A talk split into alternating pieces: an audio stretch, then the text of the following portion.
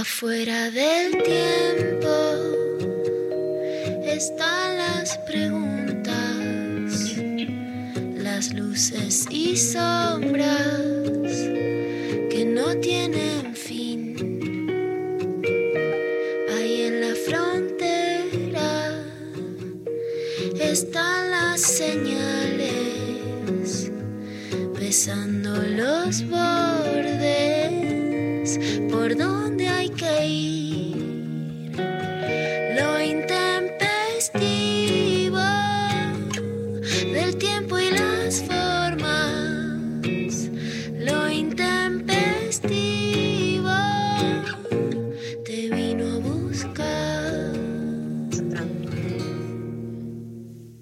al aire, pero no, no tenemos retorno.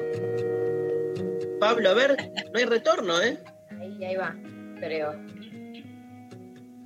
Divina la cortina. ¿Hay cortina? Sí, sí, la escucha, yo la escucho. Fomentarla, hay que fomentar. La pandemia nos hace fomentar la imaginación, saquémosle el lado positivo, vamos a salir mejores, vamos a salir No, mejor. pero Pablito, ¿era porque estábamos charlando o no están dando? No, sí, estaba, estaba, estaba muteado, pero ahí se habilitó. Perfecto. Bueno, Así que ya estamos al reaire. estamos en reaire, qué Al suerte, re- qué suerte que no salió lo, lo que estábamos charlando. Bueno, Íbamos todos presos. los gajes del oficio. ¿Cómo? Que vaya, mira, que vayan presos los demás. Que los que tienen que ir presos son los otros.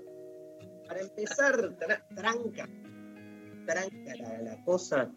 Estoy como, viste que me llegó este libro de, de Agamben que te conté, La epidemia como política. Y estoy como con un ataque, viste, de, o sea, eh, dándole vuelta un poco a todo lo que está pasando. Esto es muy provocativo y, me gusta porque, digamos, se trata parte de una provocación de alguien que está cerca de nuestra manera de pensar el mundo pero que con la pandemia tiene una postura mucho más radical. ¿Te, te puedo compartir algunas ideas? Por supuesto. Una entrevista que le hace eh, en la revista griega Babilonia Dimitria Pouliopoulos y ah, le hace a Giorgio Agamben el 20 de mayo del 2020. Y mira lo que es la simpleza de la filosofía para pegarnos un martillazo. Ya lo que dice Agamben, dice, epidemia como lo muestra la etimología del término griego, porque está, ¿qué hay en epidemia, Lula? Demos. Ese demia remite a demos, que es el mismo demos de la democracia. O sea, este, designa al pueblo, dice. O sea, demos designa al pueblo como cuerpo político. Por lo tanto, epidemia es un concepto ante todo político. Polemos epidemius, polemos de ahí viene polémica, pero es guerra en griego, es en Homero, Homero en la Odisea, en la Ilíada, utiliza polemos epidemius como guerra civil. O sea, la palabra epidemius la utiliza en ese sentido. Lo que en el presente vemos, dice Agamben con claridad, es que la epidemia se está convirtiendo en el nuevo terreno de la política, el campo de batalla de una guerra civil mundial puesto que es evidente que la guerra civil es una guerra con un enemigo interno que habita dentro de nosotros. Tremendo. Como Tremendo. de la etimología de la palabra epidemia, bueno, y, y se, va, se va yendo cada vez más al- al- al- a los extremos, dice, estamos viviendo el fin de una época en la historia política de Occidente. Estamos viviendo el fin de las democracias burguesas basadas en las constituciones, en los derechos, en los parlamentos y en la división de poderes. Este modelo ya estaba en crisis desde hacía ya tiempo. Los principios constitucionales eran ignorados cada vez más a menudo y el poder ejecutivo había reemplazado casi integralmente al legislativo. Con la así llamada pandemia se avanzó todavía un paso más en el sentido de lo que los politólogos norteamericanos llaman security state, estado de seguridad, que se basaba en el terrorismo, ahora ha cedido lugar a un paradigma de gobierno que podemos llamar bioseguridad, basado en la salud. Es importante comprender que la bioseguridad supera en eficacia y capacidad de penetración a todas las formas de gobierno de las personas que hayamos conocido.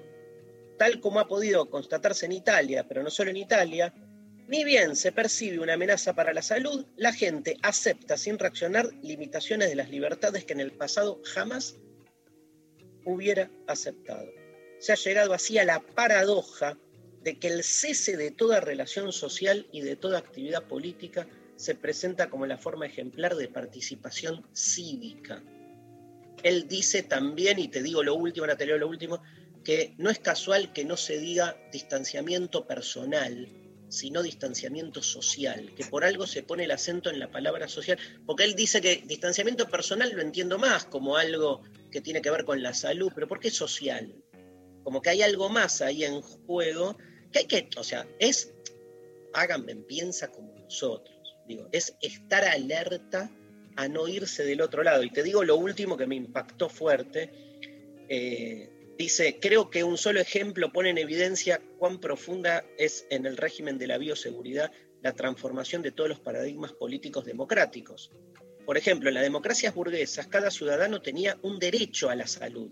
Ahora este derecho se invierte, sin que la gente se percate de ello, en una obligación jurídica a la salud que debe observarse a cualquier precio. Y una cosa es tener derecho a la salud y otra cosa es tener la coacción de una obligación jurídica a la salud que se vuelve prioritaria ¿no? Este, y define también los comportamientos. Bueno, es parte de una entrevista, te la voy a pasar, que te peleas con eso porque es un zarpado en algunas cosas, pero otras realmente, o sea, no es el boludeo de los llamados libertarios que salen a reclamar pelotudeces. O sea, acá hay un, sistema de pensamiento que está basado en, autores anteriores y que muestra realmente, digamos, eh, eh, el anverso. Nadie de los que de algún modo defendemos políticas preventivas y vemos la necesidad de una redistribución de la salud, porque en definitiva es eso, el Estado interviene para que los, que, los más desventajados, que son la mayoría, tengan acceso a la salud en situaciones extraordinarias como esta. Pero no, ninguno de nosotros no visualizamos, lo venimos diciendo hace rato, las consecuencias de mierda que esto puede traer a mediano plazo si no hay democracia en paralelo. Aparte descubrí, me sentí tipo como que dice algo parecido, viste, a, lo que este, yo vengo rompiendo las bolas, que es que se va a terminar la, la pandemia, pero el confinamiento va a continuar. Y cuando vi más o menos esa idea dije, vamos, ¿viste? Como que me, pongo contento porque veo que es una idea parecida y para mí el chabón es como tipo, nada, Maradona, ¿entendés? Es number one. Tremendas las ideas, interesante, ¿no? Para, eh, no, eso es, es, lo que tiene Dari, me parece poder pensar, sí, más allá de la grieta, que ya la grieta nos queda re chica, pero por decir, digamos, ¿no? En macrismo, albertismo, kirchnerismo, oposición o lo que sea, porque, porque hoy muchas de esas ideas son eh, argumentadas por quienes hoy son parte de la oposición, digo, Elisa Carrió, Patricia Bullrich, etcétera, podrían decir muchos de estos argumentos. O pongo en la boca a Elisa Carrió porque es, por supuesto, mucho más leída que, que otros integrantes de Cambiemos. Podría decir, no está funcionando el Congreso, esto es un atropello, etcétera. Ahora, vos fíjate que terminan respaldando y fogoneando lo digan o no, pero esto pasa implícitamente, un golpe blando que es la policía armada en la Quinta de Olivos, que es un golpe blando y que esto pasa en Latinoamérica, ¿no? En Chile la, la, revuelta política se ve frenada por, por, por la pandemia o por los efectos de la represión sobre la pandemia. En Colombia, que el año pasado se podía manifestar, ahora como contábamos ayer, 10 muertos. Sin lugar a dudas hay un retroceso que sí es interesante leerlo desde la perspectiva de América Latina, claramente, ¿no? Yo en eso soy muy tajante y bueno, y también desde la perspectiva de la diferencia de los gobiernos, porque también es cierto que no es la misma la vulnerabilidad social, más allá de que en Estados Unidos y en Europa también se vio que los más afectados por el COVID, más allá de los grupos vulnerables per se, orgánicamente, biológicamente, son por cuestiones de raza, de no de raza, sino de racismo, y de clase, en Brasil claramente la mitad de las, digamos, tienen el doble probabilidades de morir las mujeres embarazadas por COVID, que son pretas, que las blancas. Y eso, y, y en la ciudad de Buenos Aires, los habitantes de los barrios populares. Entonces, ese, ese contexto de clase, de racismo en. América Latina es imposible no leerlo como, bueno, ok, vamos a cuidarnos como una cuestión de Estado, pero eso no quita no ver toda la represión y, y- y la vulnerabilidad a la democracia que provoca esto. Sí, sí, como dice Agamben, se pone también en jaque algo que venía de antes, que es, o sea, no romanticemos el buen funcionamiento de las democracias, ¿viste? Como que todo funcionaba bárbaro, porque de repente es eso, ¿no? Es como no ver este, que veníamos de un mundo eh, en crisis y que por algo, digamos, esto pega por acá también, ¿no? Este, me parece fundamental eso, que, que en sintonía con lo que decís, me acordaba de, no me acuerdo dónde, que escuchaba como un programa, no me acuerdo si era radio o tele, que, que estaban como hablando, bueno, pero ¿qué hubiera pasado? Como corrían a alguien acá diciéndole que hubiera pasado si hubiese sido Macri el que hubiese decretado la cuarentena. Digo, los no hubiesen salido a decir, eh, nos dejan adentro de las casas, no sé qué, ¿no? Como, digamos, este, si invertís el esquema y pensás cómo hubiese sido la reacción.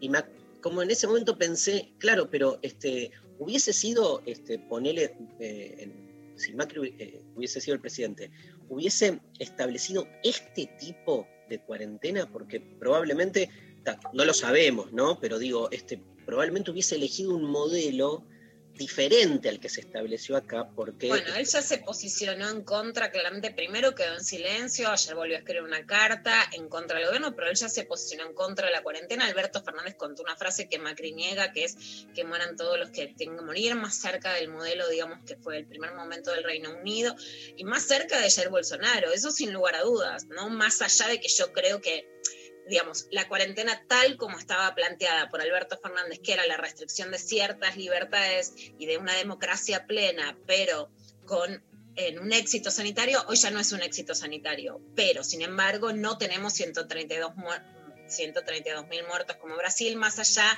de la densidad territorial y de la cantidad de población, no tenemos el equivalente a 132 mil muertos en Brasil tampoco. Ni bien hubiese saltado el dilema bueno, estoy, estoy con todos los WhatsApp abiertos, perdón, González, perdón. Ni bien, ni bien hubiese saltado el, el conflicto eh, salud-economía, pero, o sea, vos ves un gobierno, olvídate Macri, un gobierno de corte liberal diciendo prefiero la salud a la economía, ni en pedo. Ahí este, tenés como la, claridad de que se hubiese resuelto de otro modo, ¿no? ¿Cómo andás, María Stanriver? Hola. Arrancamos Bien. con todo, pero bueno, hay días que hablamos de la paja, hay días que hablamos de este, control social. Tal sí. vez la paja sea una forma también de lo, lo ha sido durante mucho tiempo este, y lo puede seguir siendo. Pero, mm, ¿cómo estás? Bien, bien, todo bien. Me, me, pienso mucho escuchándoles. No, no. Hola, ahí, a ver, mejor.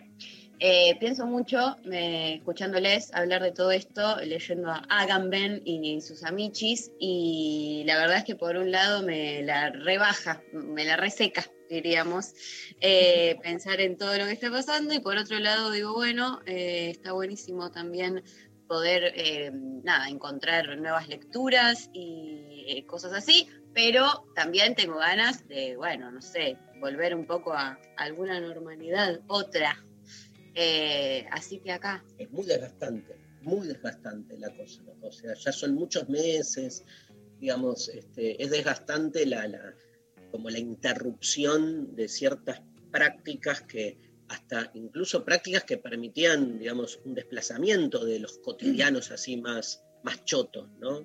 Es como, este, es, es como un tiempo que uno pudo empezar a hacer muchas cosas también, que está buenísimo, pero es evidente que hay algo de la no finalización en mira, ¿viste? Que es lo que te mata en algún punto. Pues, este, yo sigo sosteniendo eso. Si, si yo supiera que esto es hasta fin de año, listo, ¿viste? Como te metes el chip, decís, bueno, ¿qué libro escribo, no, Pecker, de acá a tres meses? ¿Qué, qué pero no, es como que de repente, este, a mí me parece lo peor, ¿viste? Son como esas como, como, esas situaciones, como esas agonías eternas, o esas separaciones eternas que nunca terminan y vos decís, pero y pasan años y se dice ahí engrampado, ¿viste? Es como que esto es lo, lo- lo que peor eh, no- nos pone en el sentido de, de que, bueno, nada, como nadie sabe hasta cuándo, uno une está ahí como diciendo, che, ¿qué, qué onda? O sea, eh, el otro día leí un tuit de alguien que decía, eh, yo sigo pensando ingenuamente que el primero de enero alguien toca un botón y se resetea todo y que salimos, ¿no? A la calle y que todo vuelve a la normalidad. Y claramente no, no estaría por pasar eso. Entonces uno también se, se construye ciertos imaginarios para seguir, para sobrevivir, para avanzar, para no pegarse un corchazo y después te eh, das cuenta que no, no es así y, está buenísimo poder hacer un montón de lecturas para comprender esto también desde lugares más abstractos y conceptuales, pero en lo concreto uno sigue encerrado en su casa,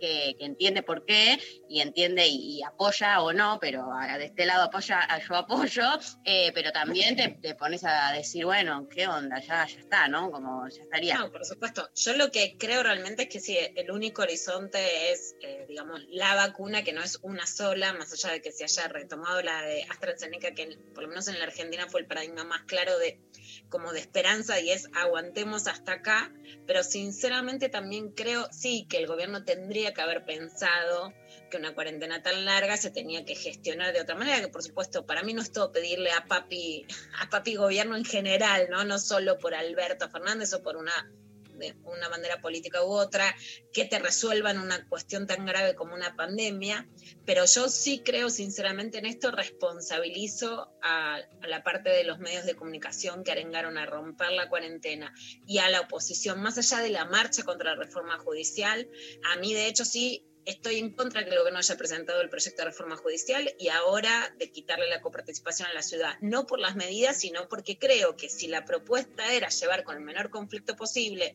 una cuarentena tan dura, también de parte del gobierno creo que está mal estallar los acuerdos políticos que propusieron, digamos, ¿no? Porque estamos todos, o sea, Alberto también dice, no hay más cuarentena y como ustedes dicen, hay cuarentena, aunque se hagan alguna salida, ¿no? Entonces creo que lo mejor era no es? estallar los conflictos en ¿Sabes cuál es en la- en que esta cuarentena sigue. O sea, no es que no responsabilizo nada al gobierno, pero una, pero yo sí creo que gran parte de lo que pasa en una sociedad que no es ni asiática, o sea, que es lo que decía Yu Jung Han al, al principio, ¿no? Sociedades muy como, ¿no? Corea, China, Japón, ¿por qué dicen fueron un éxito? Porque la gente cumple. Acá es la antinorma. Europa, que no es tan normativa, igual es más normativa que la Argentina. En una sociedad que es re descontrolada, la apología de romper la cuarentena lo que generó es que esto no es ni chicha ni limonada. Entonces, ni estamos afuera de la cuarentena, ni nadie está cumpliendo la cuarentena. Entonces, hoy la verdad que se un caos que no sirve para nada y para nadie. Te quiero decir algo, te cuesta muchas veces decir apellidos muy simples y tiraste Byung Chul de una manera te amo.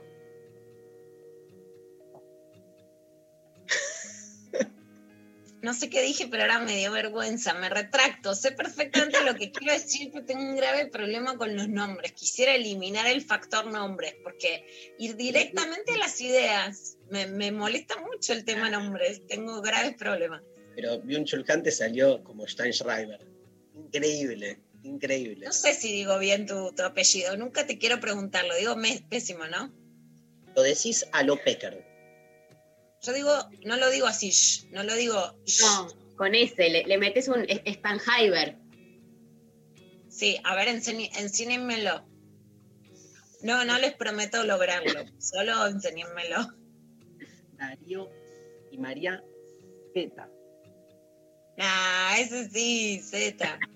Los Z, el grupo narco de Colombia, de México. Pero ¿cómo decir, es? La versión deberíamos- difícil. Pedi- pedir Pero no entiendo, Chulhan, lo dije pésimo, o sea, me tengo que avergonzar. No, no. Al revés, lo que te digo es que dijiste excelente Virtual Han y a veces, a veces nombres más, por ejemplo, es famoso, que le queremos decir a la gente, es famoso tú, Carla Bisiotti en vez de Bisotti. Para Pero- imitar la Viciotti. Ah, pero yo la, yo la renombraría directamente. Es como, si no hay hechos y solo interpretaciones, también son nuestras interpretaciones de los nombres de, de la gente. escúchame, no, y ahora hablando en serio. Vamos a repetir su apellido, pará, estoy haciendo un papelón acá. ¿Cómo es, No, Mari? Dame, no. dame que- ¡Te estamos Te bancando! estaba diciendo que dijiste bien Byung-Chul Han, que nadie lo dice bien en general. Pero o sea, yo no lo digo shh, no, de- no hago el shh. ¿Cómo eh, es? habilitamos a, a que cada uno eh, represente y enuncie ¿no? el apellido como se le cante el ojete. Así que está todo bien. Bueno, está bien. Me tomo la atribución porque perdonen mi pronunciación, soy muy mala con Hoy- el factor. Hoy en, trans, hoy en Transrelatos está Virginia Cano, una filósofa, una genia, este, nunca un problema de apellido, Cano, ¿viste? No hay manera. Porque Becker debes haber tenido también con K, con Q, o sea, Ah, muchísimo. obvio. Beckerman, famoso. como- Beckerman, claro. Sí, como el director. Parker, vos no te acordás, Mari, pero me decían Pirker. A ver si alguien se acuerda por qué me decían Pirker. Parker por Charlie Parker, el de El Hombre Araña. Sí, eso sí, pero a ver, Pablo es el único que va a sacar. ¿Por qué me cargaban por un jefe de la policía? Y Peter Peter Parker. Parker. Había un jefe de la policía muy famoso cuando yo iba al secundario, entonces era como nombre de, de jefe de la policía. Mirá. Charlie Parker era el saxofonista. Claro. Mira, mezclé el hombre araña, el saxofonista. Charles, Ana, todos en la. Uno de los mejores saxofonistas del jazz que A quien Cortázar. Cortázar le dedica el cuento El perseguidor. El cuento largo, más grosso de Cortázar. Escuchame, no, me quedé con lo que decías antes. ¿Sabes lo que la sensación que, que hay? Como que al principio sí empezó, pero como que faltó una política, vamos a llamar así, de acompañamiento a la cuarentena que, te- que tenga que ver con esos otros ámbitos, si querés, más de, no sé, más culturales, pero cultural en sentido amplio, ¿no? Digo, hubo alguna que otra cuestión, pero me parece que, viste que nosotros venimos como rompiendo que este, la cuarentena tiene que estar siempre acompañada de democracia, para no caer en los lugares donde los libertarios, entre comillas, buscan cuestionarla, ¿no? Por eso, digamos, me parece que lo que dice Agamben, muy ligado a lo que pasa en Italia, digo, acá en Argentina, por lo menos el modo en que fue llevado por parte de este gobierno, digamos, hubo un cuidado a que la democracia, digamos, este, esté de algún modo más, este, más, clara que nunca. Pero sí lo que me parece que, falta en paralelo es esto, es como justamente, si no sé, digo, tenés a los pibes este, adentro de tu casa tantos meses, ¿qué más? O sea, como decís vos, no es un, un estado papá que esté todo el tiempo, pero una cosa es este, que, que esté todo el tiempo y otra cosa es que no esté directamente en esos espacios. Entonces, Sí, o que no profundice lo suficiente, ¿no? Ay, Como... ahí faltó. Yo creo que algo. no. A ver, dentro de la realidad argentina, y esto por eso no, no es por decir que todos los me estuvieron bien, no es que faltó Estado. Y yo creo, como, digamos, en este sentido que vos decís de, de que nos enseñás y nos traes a Agamben, en que, que todas las democracias corren riesgo con este, con este nivel de digamos, de encierro, ¿no? Que la calle genera mayores libertades y que en América Latina esto se ve como un retroceso. Ahora, en la Argentina, las limitaciones a la democracia no partieron del propio gobierno, más allá de sí el caso Facundo Castro como emblemático de lo que es responsabilidad del Estado, sino de la oposición, porque quienes terminan haciendo un piquete policial, que es una forma de golpe blando, son policías que no se los puede atribuir a cabos sueltos, más allá de que la composición de, de ese motín tenga que ver con una multiplicidad de razones que estuvimos leyendo estos días, bajos sueldos, eh, ingreso masivo de policías sin formación, eh, falta de sindicalización, No, no, digo, no. más allá de motivos concretos, pero claro, esa- pero un policía armado enfrente de la casa de gobierno amenaza la democracia, pero en este caso, a diferencia de lo que piensa Gamant, no es por parte del gobierno, sino por parte de sectores que es la política de la seguridad, que no están hoy en el gobierno en Argentina, que es pensar lo mismo, pero desde otro punto de vista, que aunque pongas un gobierno democrático, bueno, determinadas corporaciones de la seguridad igual te amenazan la democracia. ahí está la gran discusión acerca de dónde está el poder, de algún modo, ¿no? Exacto. Claro que en Agamben, Hoy el poder no está en el gobierno, ese es el punto. en Agamben, este, en su lectura de lo que pasa en Italia, poder, Estado y gobierno van de la mano en algún punto. Exacto. En América Ahora- Latina no. No, yo, no, yo me quedé, perdón, eh, que vuelvo, pero me quedé con lo otro, ¿viste? Que es el, el acompañamiento a otro nivel. Es como si te dijera esto, ¿viste? Que este, el programa que eh, hacemos, Seguimos Educando, ¿no? Que fue como una eh, propuesta, como para, bueno, no hay clase en, en las aulas presenciales, entonces, o sea, te, te digo cualquiera y este, porque tenemos la posibilidad de hablar, digo, porque después hay que ver cómo se gestionaría una cosa así. Pero es como si yo te dijera, no sé, yo hubiese, este, hu- hu- hu- hubiese este, pensado un canal de televisión 24 horas con programación al servicio de estar permanentemente, digamos, alerta por cuestiones que tienen que ver con qué haces con tu tiempo, propuestas de entretenimiento, propuestas de formación. O sea, no lo hubiese pensado como algo secundario, sino como que en paralelo al quedate en casa, este, bueno, a ver, ¿y qué haces en casa cuando te quedas en casa? Entonces, tirame propuestas. Obvio que uno elige y tiene la libertad de agarrar el zapping o de hacer lo que quiera, pero, o sea, yo no hubiese este, no apostado fuerte a eso, una programación 24 horas con propuestas de todo tipo, desde la comida, desde, ¿viste? Eso falta, un acompañamiento a ese nivel con ese tiempo que de repente muchos este, se encontraron y, ahora qué hacemos, ¿no? Y que después, como dice María, después de cinco o seis meses, estás como turulato, digamos. Este, algo de eso siento como que, y que hubiese implicado más presencia del Estado, al revés, no eh, retiro, sino más presencia. Eh, tenemos, eh, no hay nada hoy, consigna. Bien, ¿no? bueno, hay, hay, podemos, hay Yo, imaginación. se me ocurre una, vos decías, bueno, ahora está el plan acompañar del Ministerio de Mujeres a las mujeres víctimas. Hoy lanza el Ministerio de Educación un plan acompañar. Yo igual creo y soy crítica, creo que se quedaron cortos. Una propuesta que pido desde el principio es que haya un 0800 CESI del Ministerio de Educación. Te pueden decir, no les corresponde educación. Para mí sí por cultura. Los, los pibes, las pibas preguntan en la escuela. Entonces la escuela tiene que estar por lo menos al teléfono. Yo no creo en la vuelta a clases. Es un sistema sanitario que hoy está más colapsado que nunca y no da eh, extender, no da limarlo, pero sí creo absolutamente en esto. ¿Cómo les hubiera gustado estar acompañados de parte del Estado, de parte de la comunidad, de las organizaciones, de los medios de comunicación a los oyentes? ¿Qué, qué les gustaría, en qué se sintieron acompañados y en qué les gustaría estar más acompañados? Clarísima la Clarísima la consigna.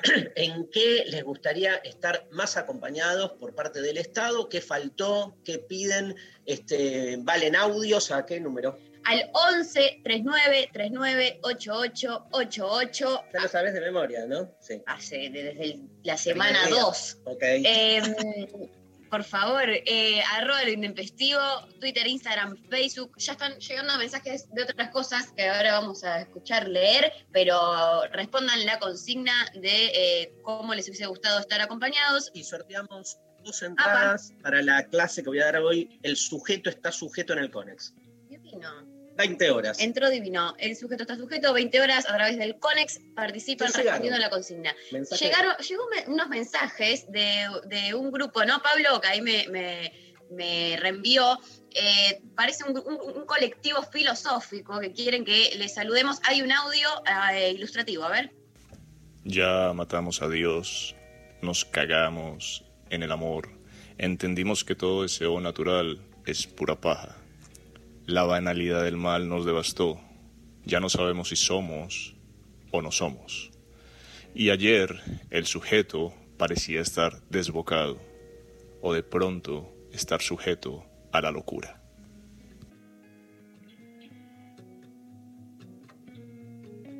Bueno, llegó este audio acompañado de eh, mensajes que dicen, eh, estoy en Chicago, David, o David, pero organizamos un WhatsApp con alrededor de 100 integrantes desde el curso Filosofía en ocho frases. que, ¡Qué grande!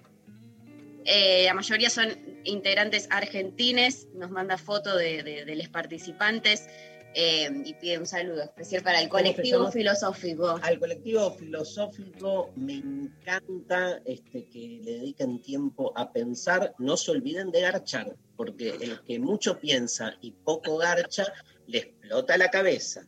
Y el que mucho garcha y poco piensa, también. No, me encanta, leamos un poco de lo que está diciendo Sofi. Me encanta que Sofi es cupida. Es cupida, quiero decir, por, por supuesto, feminizándola por el cupido que genera acción, genera vínculos, de la acción a la práctica. Todo lo que queremos que nosotros nos acompañe, nosotros acompañamos y Sofi acompaña, Mirá, genera vínculos, conecta. ¿Qué dice, María? No entiendo Conecta nada. el grupo de WhatsApp. Entre, Va a eh, conectar el grupo de Chicago con el otro grupo que se armó el domingo. Vamos, Sofi.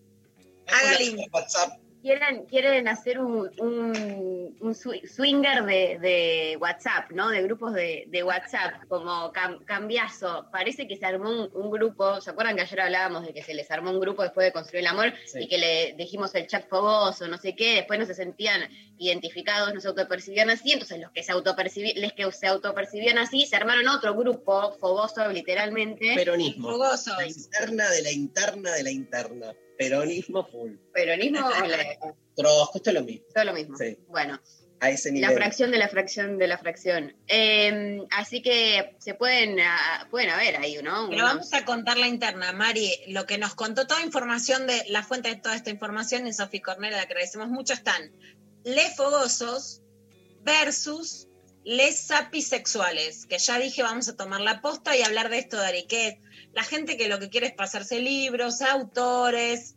hablar, pensar. O sea, los fogosos versus ¿Dónde está los lo-.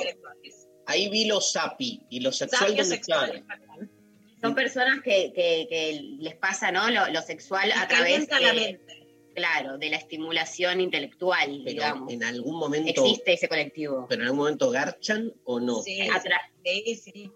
garchan Pero con, ¿no? con la sabiduría, no sé.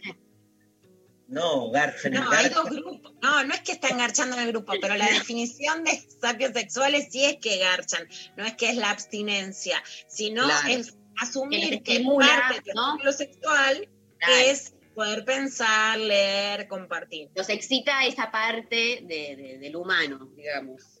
La parte más, eh, intelectual. Claro, lo más intelectual.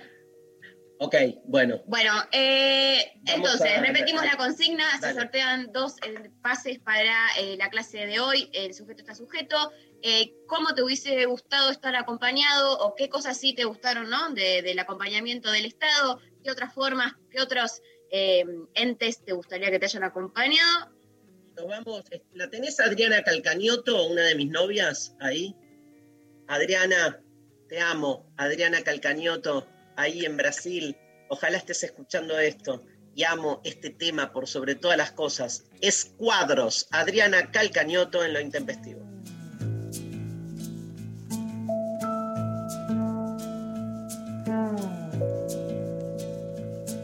Eu ando pelo mundo prestando atenção em cores que eu não sei o nome. Cores de Almodóvar, cores de Frida Kahlo, cores. Passeio pelo escuro, eu presto muita atenção no que meu irmão ouve. E como uma segunda pele, um calo, uma casca, uma cápsula protetora.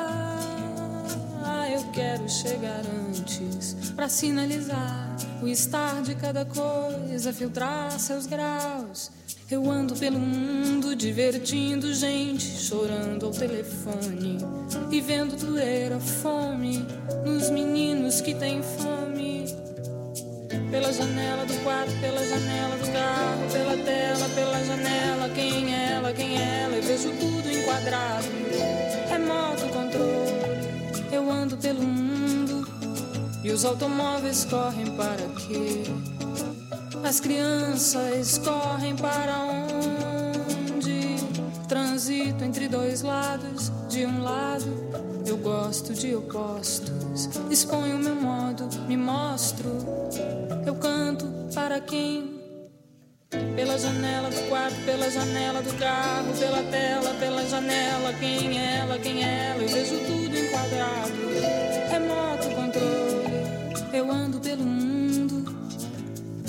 E meus amigos, cadê minha alegria, meu cansaço?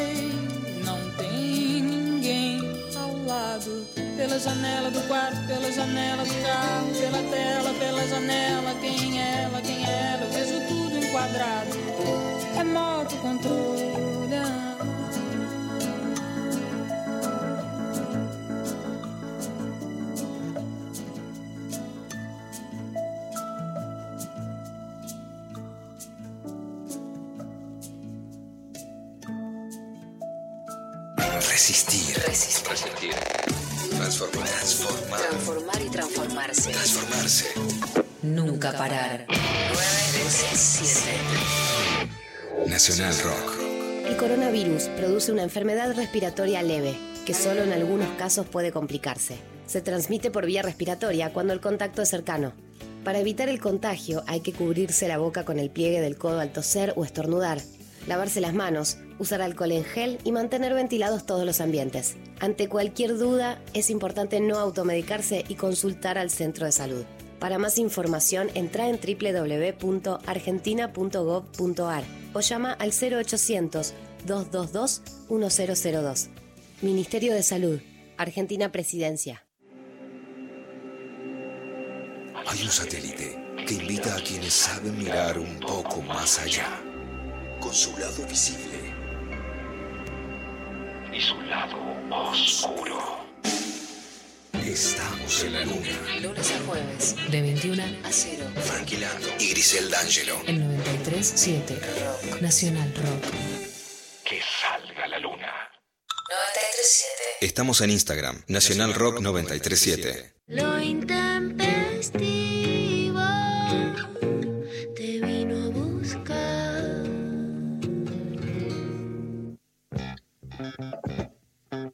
Muy bien, seguimos en lo intempestivo. Recordamos eh, los números 11 39 39 88 88 arroba el intempestivo en redes sociales. Eh, ¿qué- ¿De qué forma te hubiese gustado que te acompañen más en esta cuarentena? Y etcétera. Eh, te cuento que, por ejemplo, llegó un mensaje que dice: Acompañada por ustedes, me cambiaron las mañanas, hermoso que estén en el Nacional Rock. Eso nos llegó por WhatsApp, divino, mucho amor. Hay mucho amor de parte de, los oyentes, me encanta, es hermosísimo, ¿no? Mucho, mucho amor y nos acompañamos mutuamente. Pero es cierto que la radio, Mari, ha sido una gran compañía, ¿no? Un medio como desvalorizado o que a la que se le había contado como poco tiempo de vida. En realidad subsiste, los podcasts también, y se revaloriza. A ver qué dice Pablo, que trabaja en otra radio hace mucho. Se- se- le quiero preguntar esto a Pablo. ¿Se revalorizó Pablo la radio en cuarentena como medio de comunicación? Haceme sí o no, Pablito. Sí, No me, ni, me da- ni me hace una seña.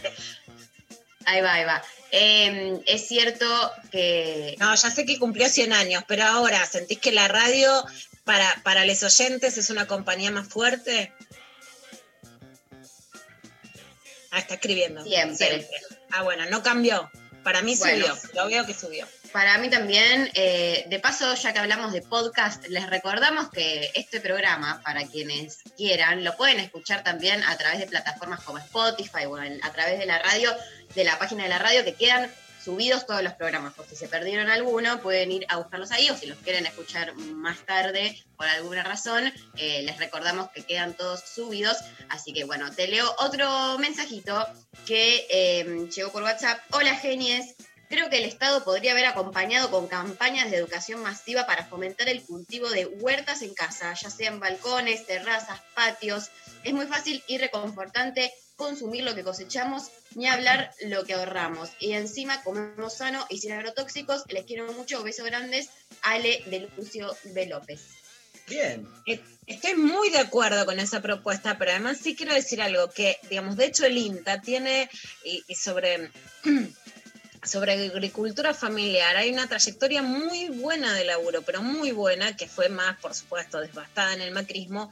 Y el laburo con mujeres rurales, yo trabajé en algún momento, hay gente en el INTA maravillosa, y que la verdad, digamos, eso se puede hacer, que se haga como escuela técnica, enseñar huertas en, en diferentes lados y mostrarte a las mujeres rurales sin traslado de equipos, sino con la potencia de, de teléfonos y poner un Inca TV, digamos, que no sea un embole y además que haga una reivindicación de la agricultura familiar y de las, de las mujeres rurales. Tuviste, eh, contaste que, porque justo me fui, que quedaron un montón de mensajes de ayer. No, No, ¿nos contás? ¿querés que te lea? No, pero contanos qué pasó. Pasó que eh, Instagram, mi, mi red de confianza, mi, mi red de cabecera, nuestra red con Luciana Pecker, eh, ¿se acuerdan que ayer estuvimos hablando sobre qué era para cada uno eh, el concepto, la idea de que el mundo está en llamas, qué salvarían? Con la entrevista a Sole Barruti. Y, Y- en Instagram, Y en Instagram eh, respondieron un montón de personas que no llegamos a leer porque eran muchos, muchos, muchos y quedaron un montón de mensajes muy copados, muy extensos, muy lindos. Ahí Sofi nos hace, como hace Pablo, cuando llegan muchos mensajitos, el escroleo en la pantalla de, de abundancia. ¿tenés alguno para leer, por ejemplo, para que... Nada, métanse en Instagram, en lo intempestivo. Métanse a leer eh, lo que dice el, Está el resto de Yo los leí ayer y vi además la cantidad de mensajes y el debate alucinante y la verdad es que mil gracias. Está buenísimo, por ejemplo, Mayra que dijo, eh, el mundo está, el mundo en llamas es la empatía en llamas, no es un problema por falta de soluciones, las respuestas están, la información para quienes gestionan los también. Lo que falta es empatía, es conciencia para poder poner en marcha todos los conocimientos que se han acumulado durante años. El mundo en llamas es un espejo de una humanidad en llamas. ¿Cómo resolver la falta de empatía? No lo sé, solo sé que podemos gobernar sobre nuestros propios actos y con amor y paciencia transmitir a nuestros seres cercanos y que esa red se vaya tejiendo de lo particular a lo colectivo.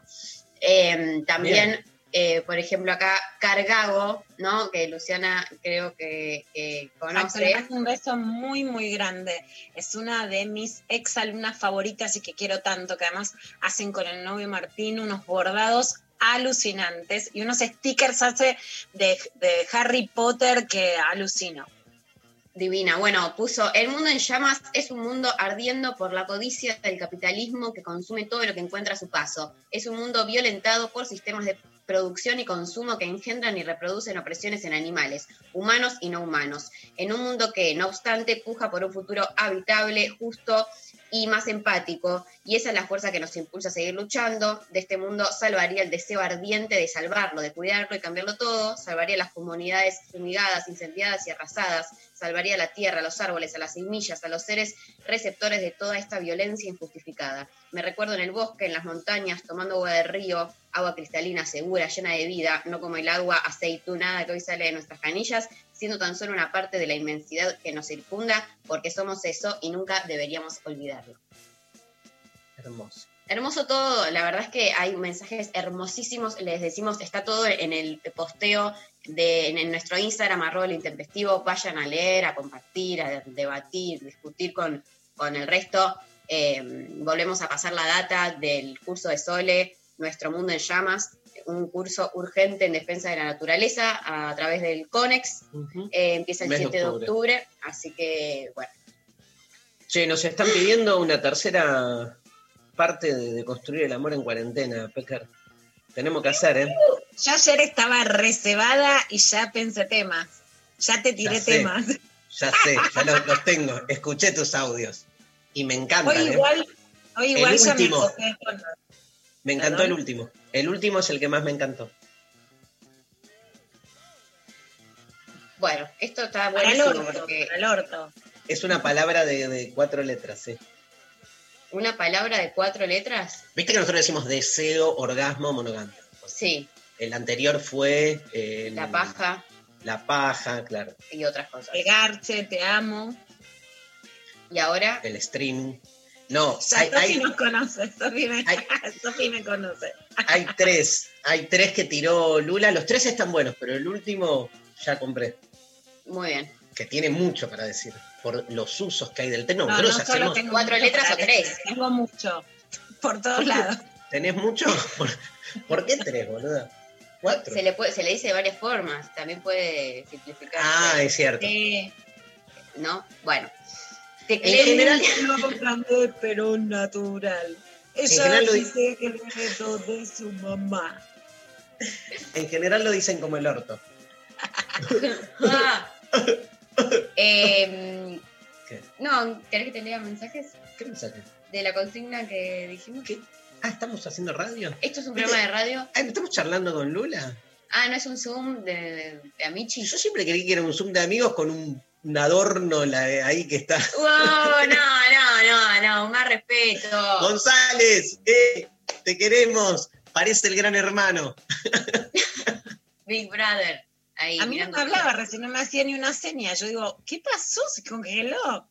Es Bullrich González. Ese no, No, es él. eso Sí, sí que sí, no. él.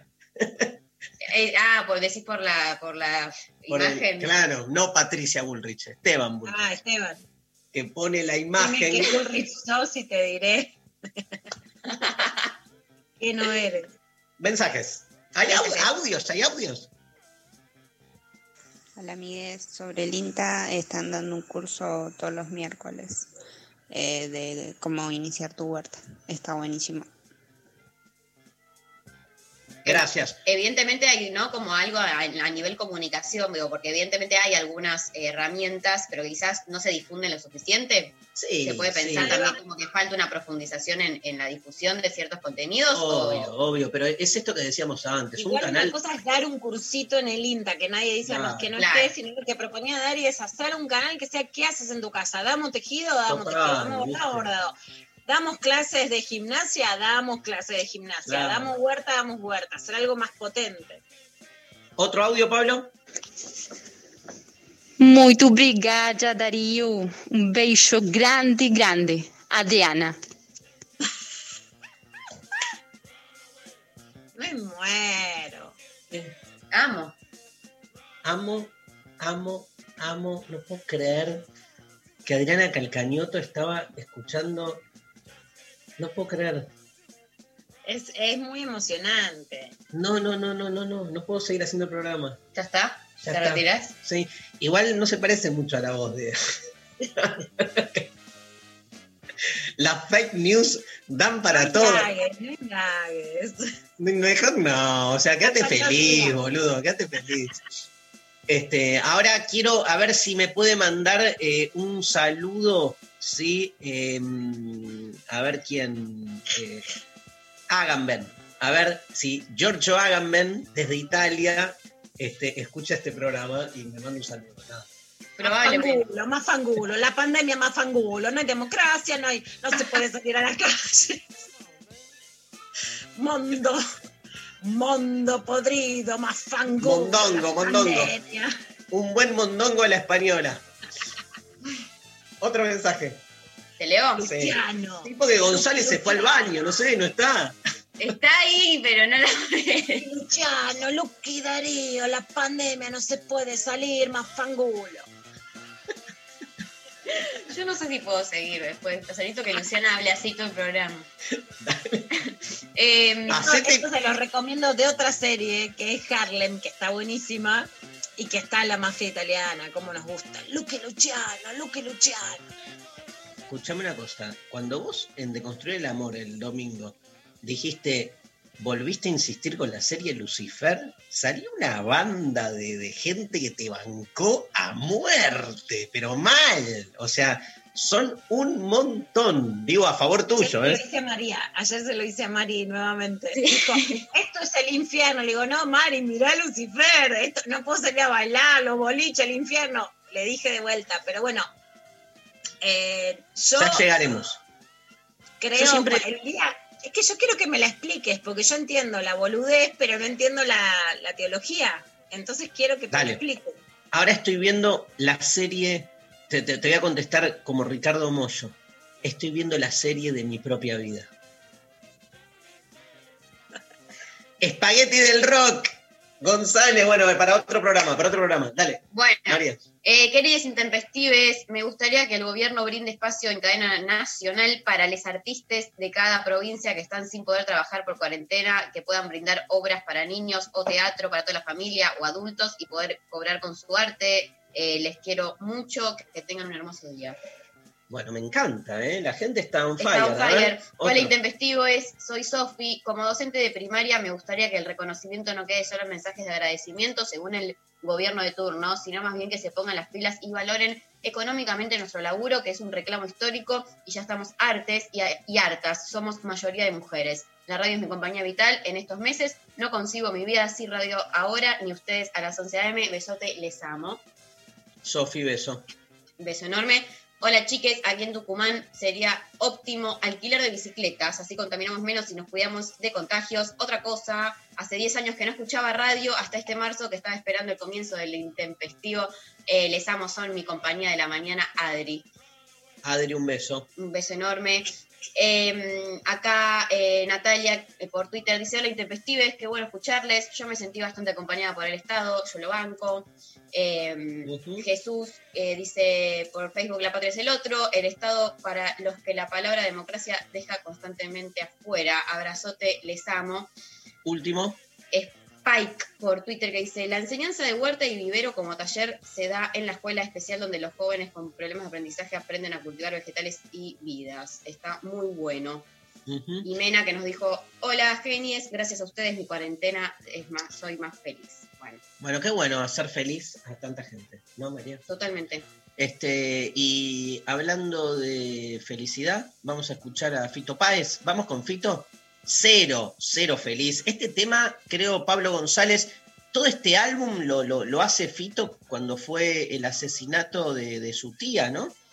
Claro, de Este, su tía y de su Sí. abuela Ciudad de Pobres Corazones, puteando. A mí es el fito que más me gusta, ¿no? Enojado, rabioso con la muerte de su tía y su abuela, que él ya no tenía mamá, eh, él era huérfano y el padre Ujú. también muere y toda la furia de Fito es el duelo rabioso. El tema que le da título al, al disco es Ciudad de Pobres Corazones, un temazo, lo escuchamos ahora en Lo Intempestivo. Buongiorno Dario, forte bacione per te. Giorgio da Roma.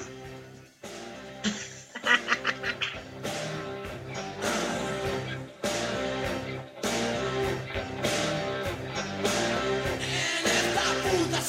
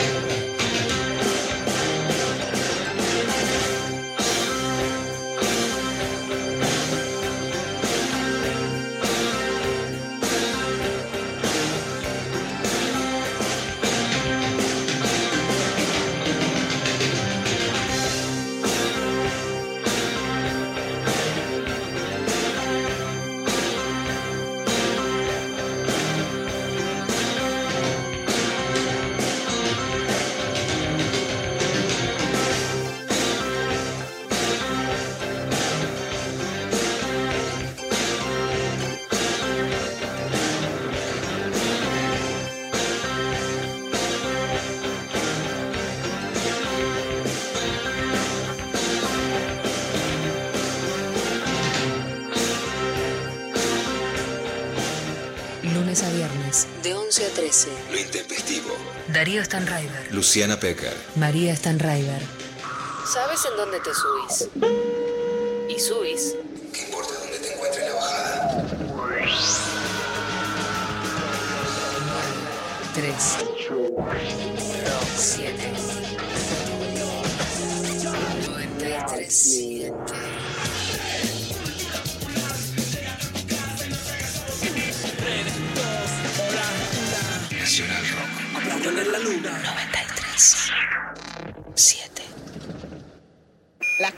Cansada de todo esto. Pues no, mi ciela. Todos los viernes, ¿qué se hace? Se perrea en casa. En casa. ¿Quieres salir de joda y pintó la cuarentena? No, no. Pues no, mi ciela. Ah, pero anoche. Anda acomodando la antena que el fin de semana Coneja, Pato Smink, Dizzy, Bimbo y Neneca te lo garantizan. Ah, pero anoche, viernes, 23.59. 93.7. Azúcar dices que yo iba para real. Nacional Rock. Pues no me hiciera. No te calmes nunca. 93.7. Estamos en Facebook. Nacional Rock 937. Lo intempestivo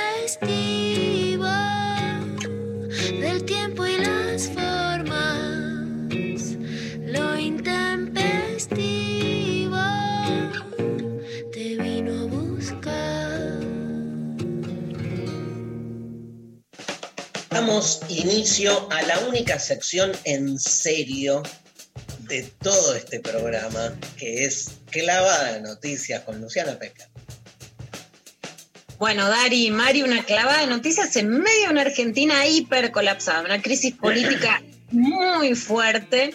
Eh, por supuesto, la decisión del gobierno nacional de sacarle un punto de coparticipación a Horacio Rodríguez Larreta generó un punto de tensión muy fuerte, pero también, digamos, una apertura de muchísimas, pero muchísimas internas. Hoy una columna, viste que vos, Dari, preguntás mucho quiénes son las personas de derecha que uno respeta, ¿no? Es una pregunta que haces muy seguido. Bueno, yo no sé si respeto, pero me interesa leer a ver qué dice, viste que no es lo mismo, pero que a veces... eh, Nada, que a veces sí, sí leo a Carlos Pagni, que hoy hizo la columna en formato podcast, muy raro, pero de hecho, por, por supuesto, el título de la Nación va hacia, hacia el lugar de decir que, que bueno, que Cristina Kirchner tiene todo el poder porque sacarle ese punto de coparticipación se lo toma como una decisión de Cristina para enfrentar a Horacio Rodríguez Larreta y un poco el análisis de Carlos es que esto implica que desde el 2001 y a partir del gobierno de Dualde, en la, la provincia de Buenos Aires es la que gobierna el país y que ahí es donde está concentrado el poder, ¿no? Ese es el análisis, pero lo que dice es que Axel Kicillof tiene una forma de gestión muy rara. Lo que más me extrañó es que dando por sentado, después los diarios dicen qué horror la corrupción, pero dice que por supuesto que es alguien que viene de la izquierda, que tiene un liderazgo raro, que no pertenece a la rosca, digamos, de los intendentes del conurbano, pero no roba, dice Pagni. No Mirá. roba. Me sorprendió. No me sorprendió, porque que lo pongan así literal, dando por si, hay- si eso es una característica que los otros sí, ¿no? Y después dicen, ah, el horror de la corrupción, y sí dando por sentado que es una gestión no corrupta, dice directamente. Pero es, es cierto, Lula, que cuando uno ve las críticas de, de- de los sectores antigobierno a Axel, eh, nunca van por ahí con Axel, ¿viste? O sea que no, no es novedoso tampoco, o sea, no, nu- nunca, nunca se escuchó ni se leyó nada en esa dirección, ¿no? Sí, para otros dirigentes del gobierno, pero con Kisilov, eh, esto que dice Pani me parece que es como representativo de, de lo que se piensa. Lo, lo acusan de inepto, lo acusan este, de, de chavista, pero no de marxista también, ¿te acordás? Toda la, este, pero no de, no de corrupto. Sí. Sí, sí, me, pareció para destacar eso. Y por supuesto, según Pani, Horacio Rodríguez Larreta se sintió traicionado y él lo que cuenta es que le dijo a Alberto, pero escúchame, te acompañé políticamente como nadie y ahora me sacas un punto de coparticipación y me avisas una hora antes que Alberto le dijo esto lo vamos a arreglar. Bueno, por otro lado, hay una nota también muy interesante de Werner Partot que desde siempre cubre el PRO y Cambiemos para página 12, en donde dicen, hace mucho que, que Werner viene contando que, bueno, eh, se junta la interna de Cambiemos por Zoom y que Horacio Rodríguez Larreta era del sector de los moderados, que no quería de hecho hacer la marcha, él llama a que no se haga y que venían con la interna de Patricia Woolrich que venía tirando fuego, caldeando, caldeando. Yo creo que sí, Larreta creía que esa interna le iba a ganar y hoy está caldeado. O sea, de los dos sectores, evidentemente ganaron los sectores que menos querían la unidad y hoy sí, creo que esto, Mari, que vos sentís del desgaste de la cuarentena, yo creo que tiene una, eh, una correlación con el nivel de inestabilidad política, porque una cosa es si toda la política te está diciendo vamos a tirar para adelante, vamos para acá, vamos para allá, hoy hay un momento descontrolado, donde está Sí, descontrolado el sí, tema sí. sanitario. La verdad es que si hubiese un, discurso más unificado, digamos, ¿no? Donde te sentís como contenido también en el sentido de que ves que por todos lados cierra y hay una coherencia y hay una cuestión como más eh, de, unidad eh, narrativa, eh, sería otra cosa. Pero como también vemos que empiezan a haber grietas y cuestiones internas y todo se empieza a poner un poco a, temblequear, uno también dice, ah, bueno, ¿qué onda? Que, ¿Cómo no va a repercutir eso en, en la psiquis personal también, no? Completamente, Mari. Y sin idealizar que la política no tenga que tener conflicto, yo creo que la Argentina no tendría que haber llegado a este nivel de conflicto con el nivel de intensidad y de peso que tiene una cuarentena tan larga y una pandemia que está todavía en su peor momento, ¿no? Yo creo que también está en su peor momento porque la conducta no hizo que nunca baje, la conducta social, ¿no? Entre esta cosa de que no somos una sociedad que no cumple las normas y que la oposición arengua no cumplirla, eso por supuesto la larga porque nunca termina de bajar. Los números actuales es que hay 11.710 muertos por COVID, 565.446 personas infectadas y vamos a escuchar lo que dijo ayer el ministro de Salud de la provincia de Buenos Aires, Daniel Goyan, en el programa Las Últimas Noticias con Federica Pais y Luis Bremer, que lo que dijo básicamente Goyan es que si la cuarentena no hubiera sido temprana, el sistema de salud hubiera estallado. Si el sistema de salud hubiera estallado, hay muchas de las personas que están internadas y que logran sobrevivir que sin respiradores y sin UTIs, o sea, sin unidades de terapia intensiva, no hubieran podido sobrevivir, que en la Argentina hay también 438.883 personas que tuvieron COVID y que están recuperadas. Eso requiere un sistema de salud que todavía aguante. Vamos a escucharlo. Nosotros a esta altura del año llevamos eh, casos de enfermedades respiratorias agudas eh, en el país eh, 69% menos que el, que el año pasado. Es decir, que todo lo que hemos tenido mayoritariamente ha sido COVID. Ahora, no es que antes no se moría gente por eh, enfermedades respiratorias agudas. ¿eh? Ahora, si no hubiésemos tenido cuarentena, a partir del primero de julio hubiesen eh, colapsado todos los sistemas de salud del país, todos, sin excepción. ¿Por qué? No solamente por el COVID, sino porque sin cuarentena las camas de terapia intensiva hubiesen estado llenas, como todos los años, de tránsito y de otras patologías respiratorias, que le estoy diciendo menos.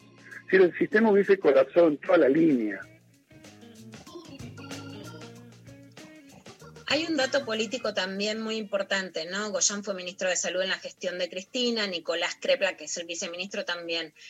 Los dos dieron siempre declaraciones más resonantes que especialmente, digamos, la prensa más conservadora siempre salió a fustigarlos. Pero la verdad es que también siempre tenían razón. Nicolás Crepla, por ejemplo, dijo, no vamos a llegar con clases a septiembre. Y en su momento fue un escándalo y finalmente fue lo que pasó.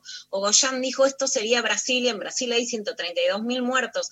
Y no es la situación de Argentina aún con distintas proporciones eh, en, la, en, la, población, digamos, ¿no? La Argentina no está para nada cerca de, la proporción que tendría aún con la población de Brasil, con la actitud de Jair Bolsonaro, que por ejemplo en estos días se paseó con niños dentro de la residencia sin ni siquiera tener eh, tapaboca. Y hay un oyente de lo intempestivo, que nos había mandado mensaje la semana pasada, que la verdad a, todos, pero me impactó muchísimo, y Lali Ramula la llamó para que nos cuente un poco más, porque de esto se trata, cómo la están pasando los médicos, ¿no? Si hay alguien que también está a ser acompañado y acompañada, son los médicos, las médicas, las enfermeras que están en muchos casos en terapia intensiva, que pasaron por COVID, que también hay una cantidad muy alta ya de médicos y médicas eh, o de personal de salud que, que, ha fallecido por COVID. Y bueno, Romina Darcano es médica de la Universidad Nacional de Córdoba y actualmente es residente de anestesiología en el Hospital Enrique Vera Barros de La Rioja, que justamente es una de las provincias que eh, que está hoy con graves problemas y que nos va a contar un poco lo que está pasando hoy en La Rioja y cómo lo vive ella.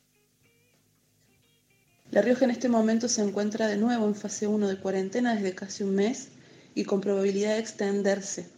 La situación es crítica, pero lamentablemente la gente no coopera. Mientras revisaba a un paciente hace unos días, le pregunté cómo creía haberse contagiado y me contó que en un asado con los amigos, que uno de ellos era positivo y no lo sabía y a los días de la juntada comenzó con síntomas, y después uno a uno comenzaron a caer. El fin de semana pasado hubo 20 accidentados que requirieron ser atendidos en el hospital, cinco de ellos graves que requirieron internación en la terapia intensiva. Todos estaban en estados de ebriedad. El personal de salud ya estamos agotados. Son largas jornadas de actividad en las que tenés que vestirte con un traje de plástico para quedar bien aislado, barbijos que casi no te dejan respirar, antiparras que te comprimen la cabeza y la angustia de ver que todos los días un colega dio positivo, que cuando entras a la sala saludas a un colega porque también está internado ahí, que otros están graves en la terapia y algunos se nos han ido muriendo intentando ayudar a estos pacientes. Hay mamás que decidieron mandar a sus hijos con sus abuelos y hace meses que no los pueden ver. Otros colegas decidieron dormir en el cuartito del fondo y no tener contacto con la familia para reponerlos. Otros hace seis meses que no vemos a nuestros padres porque somos población de riesgo. Realmente estamos agotados, tenemos miedo y también tenemos bronca. Comprendemos que no es fácil estar encerrados por tanto tiempo, pero ¿quién nos entiende a nosotros? Nunca nadie se puso en nuestro lugar. Wow, fuerte.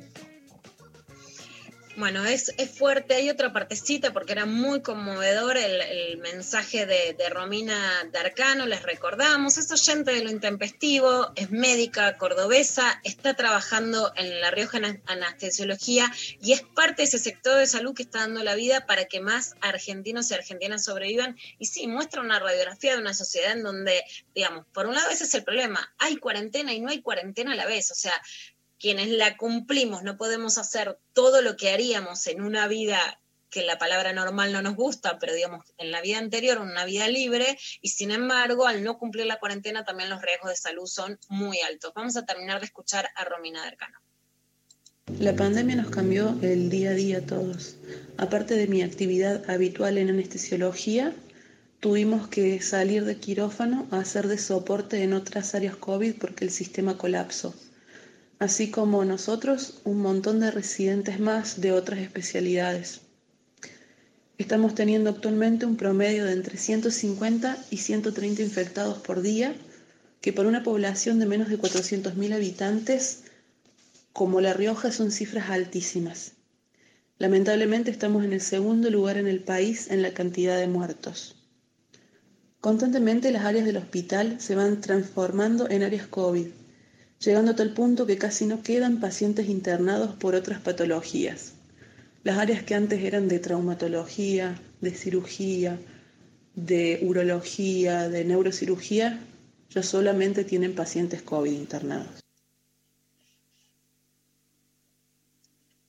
Bueno, esto es lo que nos decía y también eh, hay un dato que es muy importante. La pandemia empieza muy centralizada en la ciudad de Buenos Aires y en la provincia de Buenos Aires, en lo que se conoce como Lamba. Hubo un pico de casos desde el principio en Chaco, pero después estuvo muy centralizada. Hoy, por la expansión, los viajes, a pesar de esto, dicen no se puede circular, pero la enfermedad se federalizó absolutamente. El sistema sanitario de Jujuy colapsó porque no es el mismo que el de la ciudad de Buenos Aires, que aún así no aguanta y los pacientes están dos horas viendo a dónde termina y muchos casos se tienen que ir fuera de la ciudad. Y el índice de fatalidad, o sea, de la, de la cantidad de muertos proporcional por COVID, es el doble en Chaco que en la ciudad de Buenos Aires. O sea, cuando decimos que se federaliza, decimos que las desigualdades se pronuncian, no solo que se extiende por el país, sino que se redobla la apuesta de la desigualdad según en qué territorio vive cada ciudadano y ciudadana argentina.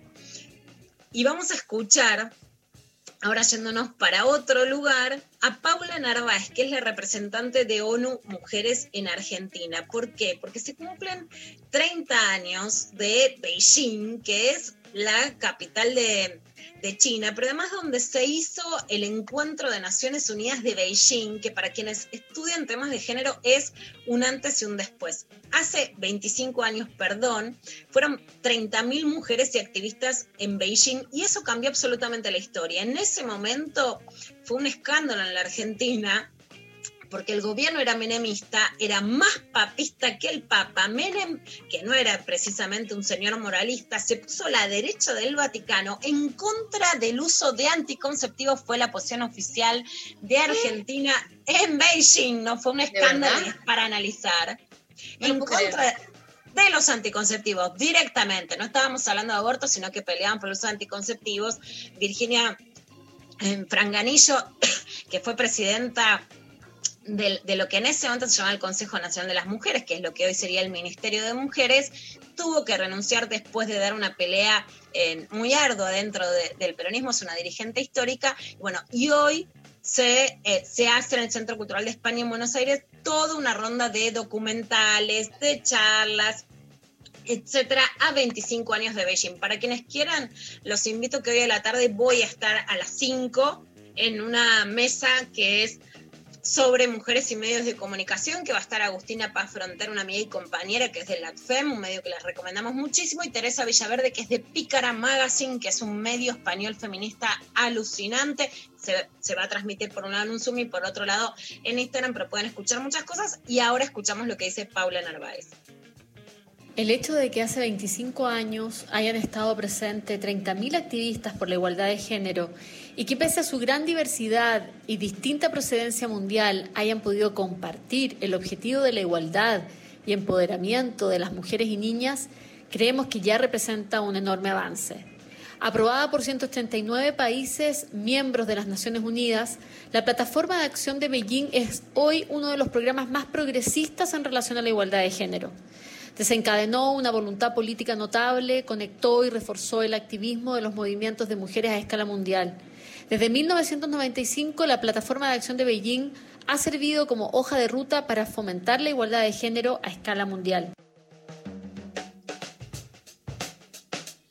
Buenísimo. Recordanos a qué, eh, eh, de dónde te pueden escuchar a las 5, Lula.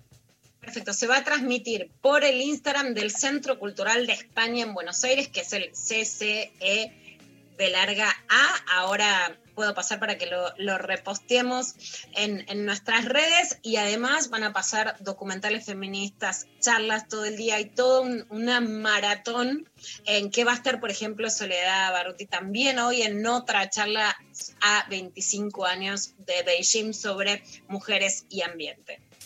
Buenísimo. Bueno, nos vamos eh, a la pausa. Se viene Virginia Cano en Transrelatos. Tenemos un transrelato tremendo porque nos trae Teoría King Kong, un libro que muchos hemos leído, pero que este, la, la- nada, el análisis agudo de Virginia le va a dar seguramente dos millones de vuelta.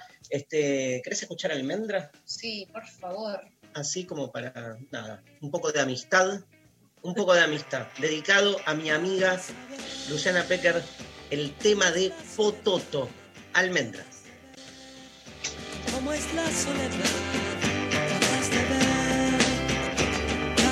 Lado no está, que nunca a ti te dejaba pensar en dónde estaba el bien, en dónde la maldad, la soledad es un amigo que no está. Es su palabra que no ha de llegar igual. Y es que sus sueños son luces en torno a ti. Tú te das cuenta que él ya nunca de morir, nunca de morir al observar cómo muere la flor. Tú verás que también muere la paz. Es que esa paz revivirá en su voz. La flor te la dará para plantarla igual. La soledad es un amigo que no está. Es su palabra que no ha de llegar igual. Si es que sus sueños son luces en torno a ti. Tú te das cuenta que él ya nunca de morir, nunca de morir. Para saber cómo es la soledad habrás de ver amigo no está para saber cómo es la soledad. Habrás de ver que un amigo no está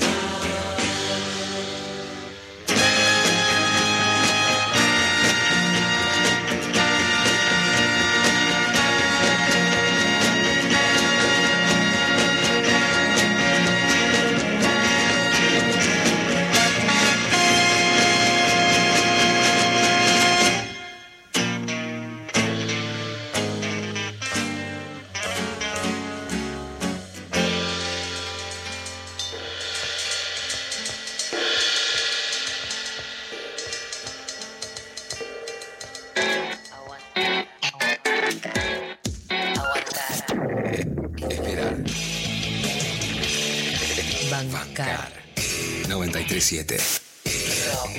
Nacional Rock. Gracias por elegirnos y gracias por quedarte en tu casa. Nuestro compromiso es con el aire y con la salud. Por eso, respetando las normas establecidas, desde Nacional Rock seguimos trabajando para que no te falte la radio, para que te informes, para que te diviertas en estos tiempos tan difíciles y tan inciertos. Tu compañía es la nuestra. 937 Nacional. Nacional Rock. Hacé la tuya. Lo intempestivo te vino a buscar. Bien, empezamos un nuevo bloque de lo intempestivo en una de nuestras secciones favoritas, que es Transrelatos. Y le damos la bienvenida a Virginia Cano. Hola, Vir. Hola, ¿cómo les va? ¿Cómo ¿Qué andan? tal? Mira, el programa se llama Lo Intempestivo, la sección se llama Transrelatos, más filosofía imposible. lo cual, este, te convocamos este, por todo eso y, y vos sabés que la sección Transrelatos es una sección donde nosotros lo que hacemos es convocar a alguien para que nos cuente o nos presente eh, una obra que de algún modo eh, la conmueve, ¿no? Este, por algo en particular.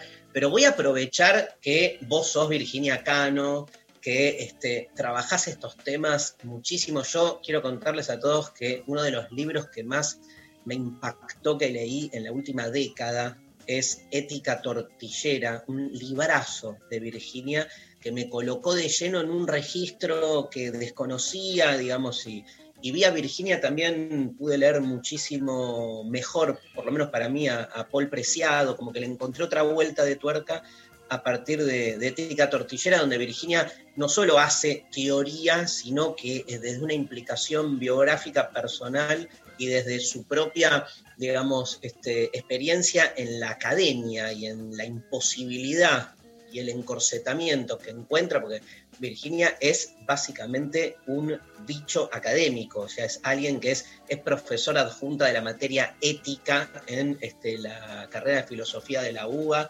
este, es investigadora eh, asistente de CONICET, o sea, está en el mundo académico, pero está como se debe, con una pata adentro y otra este, afuera, tratando de distender eso. El libro, se lo recomiendo a todos, Ética Tortillera de Virginia Cano. Bueno, pero digo todo esto ¿por qué? Porque la sección se llama Transrelato, porque plantea justamente la posibilidad de un atravesamiento de los géneros, ¿no?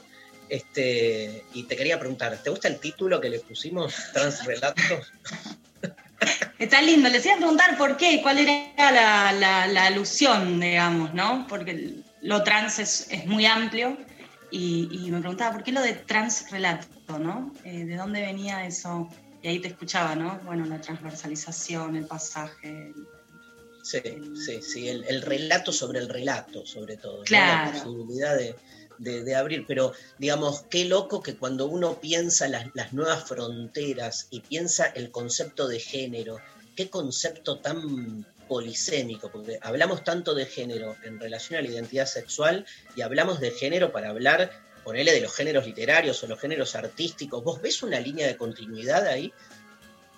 Sí, son todos modos de clasificación, ¿no? Y el problema de la clasificación eh, siempre es el encorsetamiento el que asume, ¿no? Bueno, cuando alguien escribe un libro y no se puede tipificar acorde a los géneros literarios, ¿no? Bueno, ¿y qué es esto? ¿Es una novela? ¿Es un ensayo? ¿Es teoría? ¿Es ficción? ¿Es relato biográfico?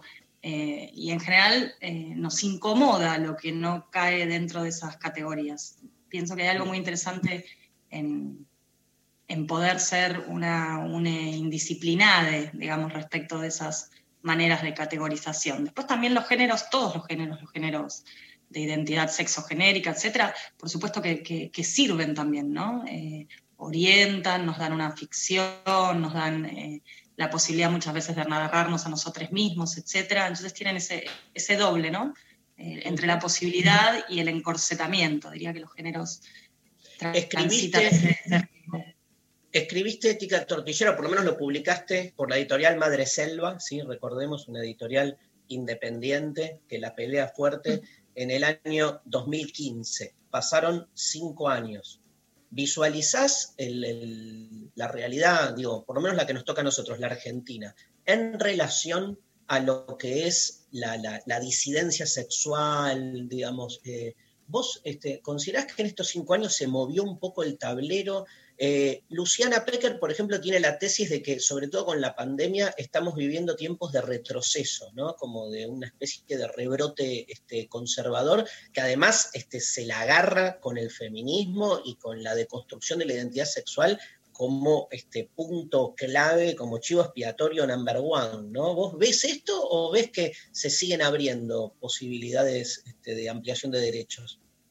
Yo pienso que, mm, los trayectos son complicados, digamos, y son contradictorios. Yo veo una tensión en la época, por decirlo de alguna manera. Eh, yo cuando escribí el libro salió antes del... Lo escribí mucho antes, digamos, porque siempre saben que los tiempos de publicación son un poco más, más lentos. Y ni que decir de un proyecto autogestivo. Madre Selva se jugó a sacar ese libro que era como ¿a quién le va a interesar esto? Bueno, esa editorial anarquista, autogestiva, tiene una línea de intervención en La el amamos, además, ¿no? La amamos, la amamos. Eh, para mí fue sumamente importante esa posibilidad. Yo estoy agradecidísima con Madre Selva y con, con que se jugaron justamente en un momento donde em, no era lo que es ahora, digamos, ¿no? Las editoriales y las publicaciones feministas ahora tienen un vuelo y un aire que es muy distinto a cuando yo empecé a escribir ese texto y cuando ese texto salió publicado, que igual salió publicado en, en un año bisagra, justamente en el 2015, ¿no? Em, entonces, por ejemplo, eso no, no dejo de ver dejo de- de- de- y de reconocer que, por ejemplo, las publicaciones de temáticas que en otro momento se consideraban sumamente minoritarias, eh, que no tenían ningún interés ni comercial, ni social, ni cultural, de repente tienen un aire, un vuelo y, un- y una legitimidad social y editorial específicamente, digamos, eh, que en otro momento no tenía. Ni que decir en términos de instalar ciertas discusiones, ciertos debates e incluso ciertas conquistas legales, digamos, también. Después pienso que es un... Que, que ningún progreso, no me gusta la palabra progreso, digamos, ningún proceso, mejor dicho, es lineal, digamos, ¿no? Eh, incluso cuando pienso del 2015 acá, cuando escribí ese texto, yo escribí ese texto eh, muy enamorada del de, eh, lesbianismo, digamos, y de la militancia lésbica y específicamente de la contracultura lesbiana. Para mí ese texto eh, es eh, el resultado de mi encuentro con una cultura contrahegemónica, no solo en términos de cómo vivíamos la sexualidad o cómo podemos vivir la sexualidad o qué lugar ocupa, sino en términos de cómo pensamos nuestra palabra en el mundo, cómo pensamos la producción de conocimiento, cómo pensamos el encuentro con las compañeras, los compañeros, los compañeros, etcétera, eh, que para mí fue eh, de una radicalidad eh, que no tiene que ver con los modos en que se ha ido institucionalizando el feminismo, y eso también hay que decirlo, digamos. Eh, hay algo de la institucionalización y de la hegemonización del paradigma del derecho que ha orquestado y direccionado y hegemonizado el movimiento en los, últimos cinco años, permitiéndole un montón de cosas maravillosas que también lo ha encorsetado. Eh, pensando los géneros, bueno, el género institucional de activación y de transformación tiene sus, sus límites, sus límites muy coercitivos. Y después sí acuerdo con Luciana en que mm, lo que está pasando con la pandemia eh, desafía mucho de lo, de lo, construido y de lo conquistado. Pienso que hubo un, trabajo muy grande por, por reivindicar eh, la libertad por fuera de, de, los carriles patriarcales que, por ejemplo, vuelven a la familia nuclear central, que de repente se echa para atrás, digamos. Este es un momento de refamiliarización de nuestros vínculos, de reclusión al interior de los lazos familiares, de reafirmación de eh, la pareja, muchas veces, ¿no? de la prioridad de la familia, eh, y yo pienso que eso es eh, complicadísimo en términos de la deconstrucción que venimos sosteniendo de los sentidos comunes en torno a qué es deseable, con quiénes nos vemos involucrados, por quiénes nos afectamos, con quiénes tenemos responsabilidad. Y me parece que la paradoja del momento, de un momento que debería, a mi juicio, desfamiliarizar nuestros sentidos de la comunidad y la responsabilidad, lo que vuelve con profunda insistencia, con para mí es claramente un rebrote conservador que no se da a nivel de la región y se venía dando antes de la pandemia, pero parece que la pandemia fortalece eh, esa, esa, vuelta a, a, uno de los sentidos más tradicionales y conservadores, que es que nos tenemos que recluir en nuestros lazos domésticos y familiares. Y eso va a tener un costo enorme y eso va a ser muy difícil de desandar, eh, más allá de cuáles sean las medidas sanitarias que, que vayamos eh, adquiriendo y, y haciendo propia, o incluso en términos de políticas sanitarias. Hay un sentido para mí de reinstalación de la familia y de reclusión en las células domésticas, sea de la conformación que sea, pero muy ligado a la familia, el discurso es de la familia, ni siquiera es de la domesticidad, al menos en términos mayoritarios, que eh, yo estoy desesperada, digamos, eh, desesperada porque, porque nos costó un montón, es un sentido que ha sido muy, muy, muy difícil de, de horadar, ni siquiera de construir, para mí nunca estuvo deconstruido, la familia siempre estuvo en la pirámide de los valores familiares y ahora vuelve con una virulencia. Incluso entiendo por qué, porque la verdad que es un momento súper difícil y algo de recluirse en los afectos y, y, incluso en la necesidad de mantenerse aislado, que es un caldo muy propicio. Lo que pasa es que, bueno, esto va a tener costos muy, muy radicales Obvio. en términos lo que, lo que impregna en la subjetividad todo esto y que no nos damos cuenta todavía, pero va a quedar ahí como una huella. Luciana te hace una pregunta y nos metemos con teoría aquí en Contextos. Dale. Lo que quería contar un poquito, sí, Virginia, es que en este 2015 que cambia la Argentina y cambia el mundo con la irrupción de Ni Una Menos, sí hubo una previa que es menos conocida que la marcha del 3 de junio, que fue en la Biblioteca Nacional con una maratón de lecturas que vos leíste un manifiesto junto con Marta Dillon, que era bueno, una bomba, obviamente, lo, lo hiciste muchas veces, pero que está bueno también tomar la narrativa como, como punto de lo que genera ese Ni Una Menos, ¿no? Y en relación a esto que, que decís de la familia, vos sos una gran defensora, a mí, bueno, me encanta citarte, escucharte con los vínculos la reivindicación, digamos, de los vínculos amistosos, ¿no? Y, y todo un estudio sobre eso. Incluso hubo una normativa en un momento, en Mendoza digo en un momento porque vamos cambiando de fases y la, enferme y la pandemia en sí se federalizó y generó retrocesos, pero que en Mendoza habían permitido ver a ciertas personas, pero solo a los familiares, ¿no? Como ejemplo de esta idea de si hay Tremendo. personas indispensables en tu vida son la familia y la familia además en el sentido más tradicional posible, ¿no? De los lazos sanguíneos. ¿Cómo crees que se puede hacer una resistencia de que, que el- que la amistad no sea un lazo lejano en momentos en donde se necesita ¿no? Eh, refugio y lazos muy, muy cercanos, ¿no? En una pandemia estamos en, una, en un estado de necesidad, pero que la amistad sea una bandera política.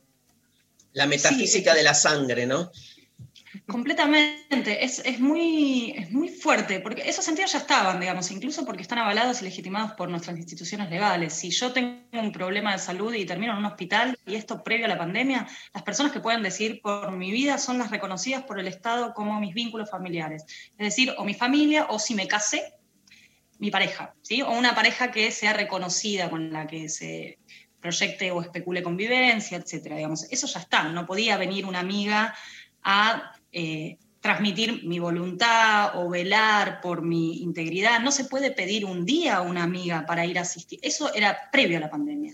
Para mí el problema es que la pandemia radicaliza ese sentido tan básico de eh, quién puede, por ejemplo, reclamar tiempo para cuidar a otros, ¿sí? A quiénes podemos cuidar y eso tiene una legitimidad y un aval social y legal, digamos. Y ahí nos encontramos con muchos problemas, que es cómo tejer vínculos por fuera de los dispositivos legales y también simbólicos y culturales que priorizan a la familia y a las parejas, básicamente también, eh, como los vínculos básicos de, de- de cuidado y de, y de responsabilidad también, ¿no? Entonces yo pienso que ahí hay algo donde hay que ir un poco a contrapelo de esos sentidos y es un poco nadar eh, en contra de la corriente, incluso nos vamos a encontrar muchas veces con obstáculos reales, digamos, donde vos no podés. Eh, para mí el ejemplo del hospital es clarísimo, digamos, ahí no hay deconstrucción, vos podés decir, pero mi familia son mis amigos o no creo en la familia, a nadie le va a importar, digamos, porque ¿no? bueno, eh, entonces me parece que ahí hay algo, sí, para pensar en torno a qué podríamos reclamar en términos de, de las leyes. Hay un texto de Foucault donde Foucault dice que debería ser posible adoptar amigos más grandes, ¿no? Eh, obviamente que él, él está diciendo eso un poco para, para provocar, ¿no? Pero está provocando en el buen sentido, está provocando una reflexión, por ejemplo, respecto de cómo pensamos los vínculos y su relación con el Estado. ¿Y por qué nos parecería imposible un vínculo de cuidado, de adopción, porque lo pensamos siempre en términos de adultos con menores, con alguien que también tiene una precariedad, como ser, por ejemplo, un amigo mayor o un amigo que Claro. está pasando una enfermedad? Todos pasamos momentos de enorme vulnerabilidad y necesidad de cuidado. Eh, bueno, ¿a quién le corresponde? ¿Quién puede velar por eso? ¿Qué tipo de vínculos sociales y afectivos y amorosos somos capaces de imaginar a nivel legal y de sostener en nuestras prácticas? Porque también es muy fácil decir un montón de cosas y es muy difícil crear prácticas que vayan a contrapelos de eh, las maneras de organización básicas del cuidado que orbitan en torno a la familia realmente. eh, y que, y que organizan nuestra vida social y nuestra jerarquía de los afectos. ¿sí? Yo tengo siempre, hablo de los amigos, como dice Luciana, y los amigos también se quedan cerca, eh, cortos, digamos, ¿no? Eh, realmente a mí me interesa la amistad porque es un lugar de exploración social, es un lugar que está un poquito Claro. menos encorsetado, está encorsetado igual, tiene sus códigos, pero un poco menos. Eh, creo que incluso habría que trascender también esa figura, ¿no? Otras maneras de, de- de pensar la vida y la muerte en común. Eh, y ahí ¿Sabe- creo que... Yo desde de imaginación y de práctica política. en- acabo de publicar un libro que es el tomo 2 de Filosofía Martillazos. Hay un capítulo dedicado a la amistad y en, un par de páginas trabajo la diferencia entre la amistad y el amor. Y justamente dos cuestiones que, que marco. Una es cómo el amor está mucho más institucionalizado que la amistad, claramente. Y, y el otro que también, pero no da para charlarlo hoy porque nos vamos, porque quiero hablar de teoría Kencon, es que en la amistad no hay monogamia, ¿no? No está planteado por lo menos el problema de manera así frontal, aunque sí está planteado tipo mi mejor amigo, todo ese boludeo, pero claramente, digamos, hasta, hasta es raro que tengas un único amigo, ¿no? Digo, en, en el sentido en que se lo plantea. Y, y, bueno, nada, y como cuando cada vez que sacas un libro, Pecker también sacó un libro que se llama Sexteame sobre... Y la este, escrito a Virginia, le pedí todos los permisos para, para citar las- su amistad erótica. Tenés razón, especialmente tenés del razón. podcast de Anfibia.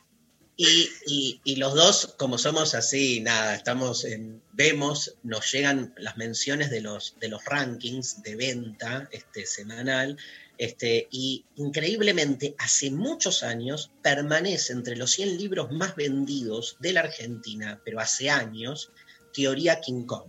¿sí? Los nuestros van y vienen, ¿viste? Duran dos o tres meses, pero Teoría King Kong de Virgin Despentes está hace años y es el libro que nos traes hoy para contarnos. Pensá que el público que nos escucha es el público, digo, que no sabe y este, ¿por qué le interesaría leer la teoría King Kong? Sí, es un libro que yo leí en el 2010. Me, fijé, de hecho, era la época donde leía y firmaba los libros con la fecha donde los terminaba de leer. Lo dejé de hacer. Fue un momento top de, la juventud. Eh, así que tenía la dicha de, tener inscripto en qué momento, me acordaba más o menos, pero no estaba segura.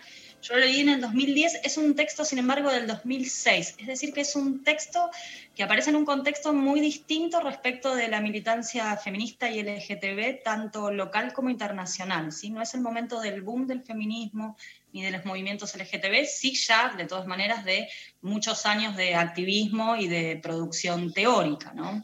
Eh, y el texto eh, viene de, de la mano de, de una persona que es sumamente interesante. ¿sí? Despentes es eh, no solo escritora, sino también cineasta. ¿sí? Eh, tuvo, de hecho, sacó una película a base de una novela que ella misma había escrito que se llama Fóllame, se tradujo como Fóllame.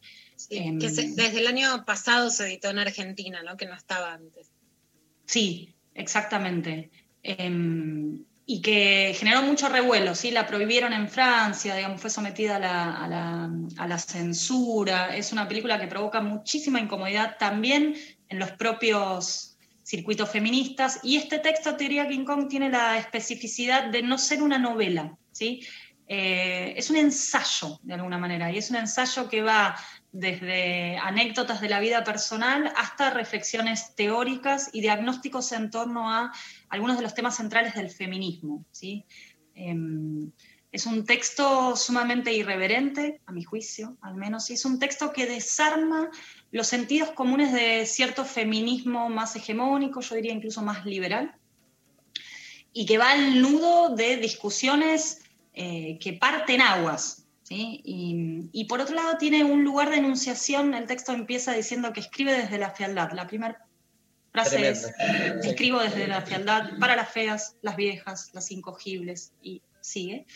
Eh, bueno, cuando leí esa frase yo ya estaba listo. ya estaba Enamorado. Enamorada, digamos, porque eh, no se escribe desde ahí. No una mujer, seguro no una mujer, no hacer propio ese lugar que es un lugar de, de- es un lugar temido para las mujeres, ¿no? Es un lugar al que todo el tiempo nos, nos, nos llevan, por un lado, el temor a no ser bellas, porque ser bellas es una obligación, una necesidad, garantía de legitimidad y de felicidad social.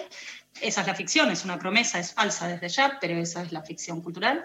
Eh, la afirmación de una escritura desde la fealdad y para todas aquellas y aquellos, porque eso es interesante del texto, que de alguna manera se apartan de- del lugar asignado socialmente, a mí me parecía una maravilla, digamos, ¿no? un lugar inesperado. Eh, y por otro lado fue un libro que desorganizó mis propias ideas, ¿sí? que me sirvió para revisar, yo tenía una formación un poco más clásica, de todas maneras siempre un poco autodidacta, no estaba, digamos, no había tenido una formación sistemática de feminismo en la carrera de filosofía, bueno, vos Darío te lo imaginarás. eh, no hay nada, no había nada, no Nada. había casi nada, casi nada. Tenía algo de formación en, en el doctorado de tradiciones un poco más, más clásicas, digamos, eh, un poco más conservadoras, a mi juicio, respecto al feminismo. Y esto fue un texto que para mí fue mm, fundacional en términos de, de cómo pensar la escritura, cómo pensar el feminismo. Me, me desarmó y me abrió posibilidades. ¿Lo puede leer cualquiera?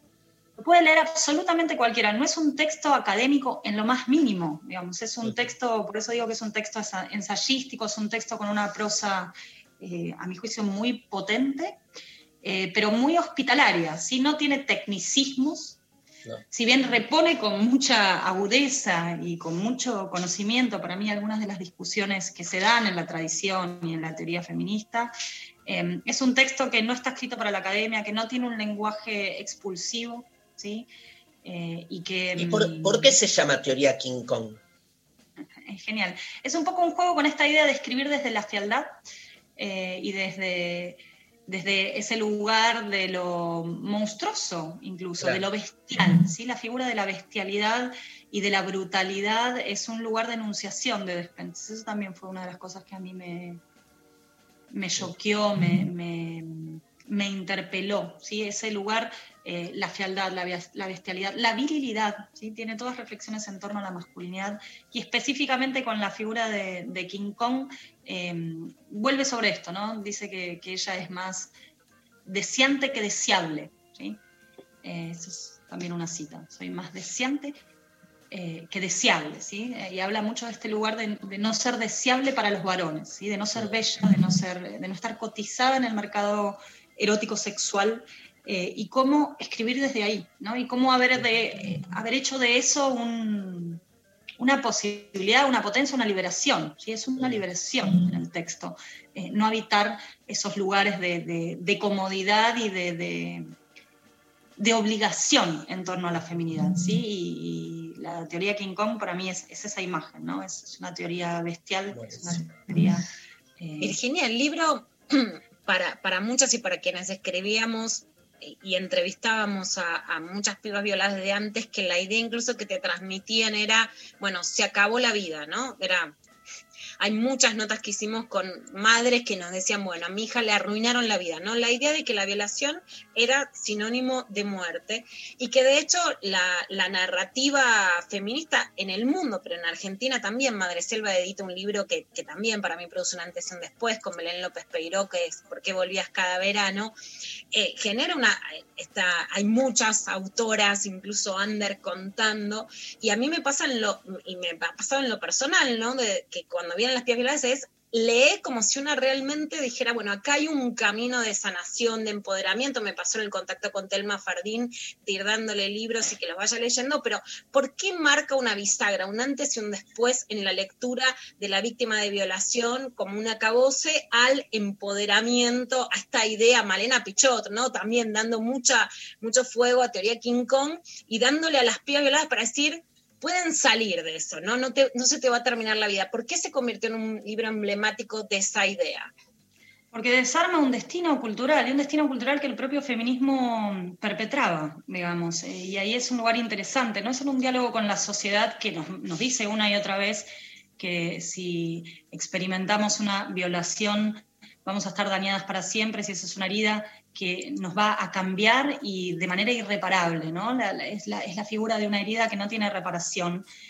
Em, y del estigma, y esa es la paradoja de la violación, ¿no? que en general provoca un estigma para aquellas personas que han recibido el daño. Es, es sumamente perverso el mecanismo social eh, en torno a la vergüenza y el silenciamiento que opera en eh, lo que es un ejercicio de poder muy claro, que es una violación.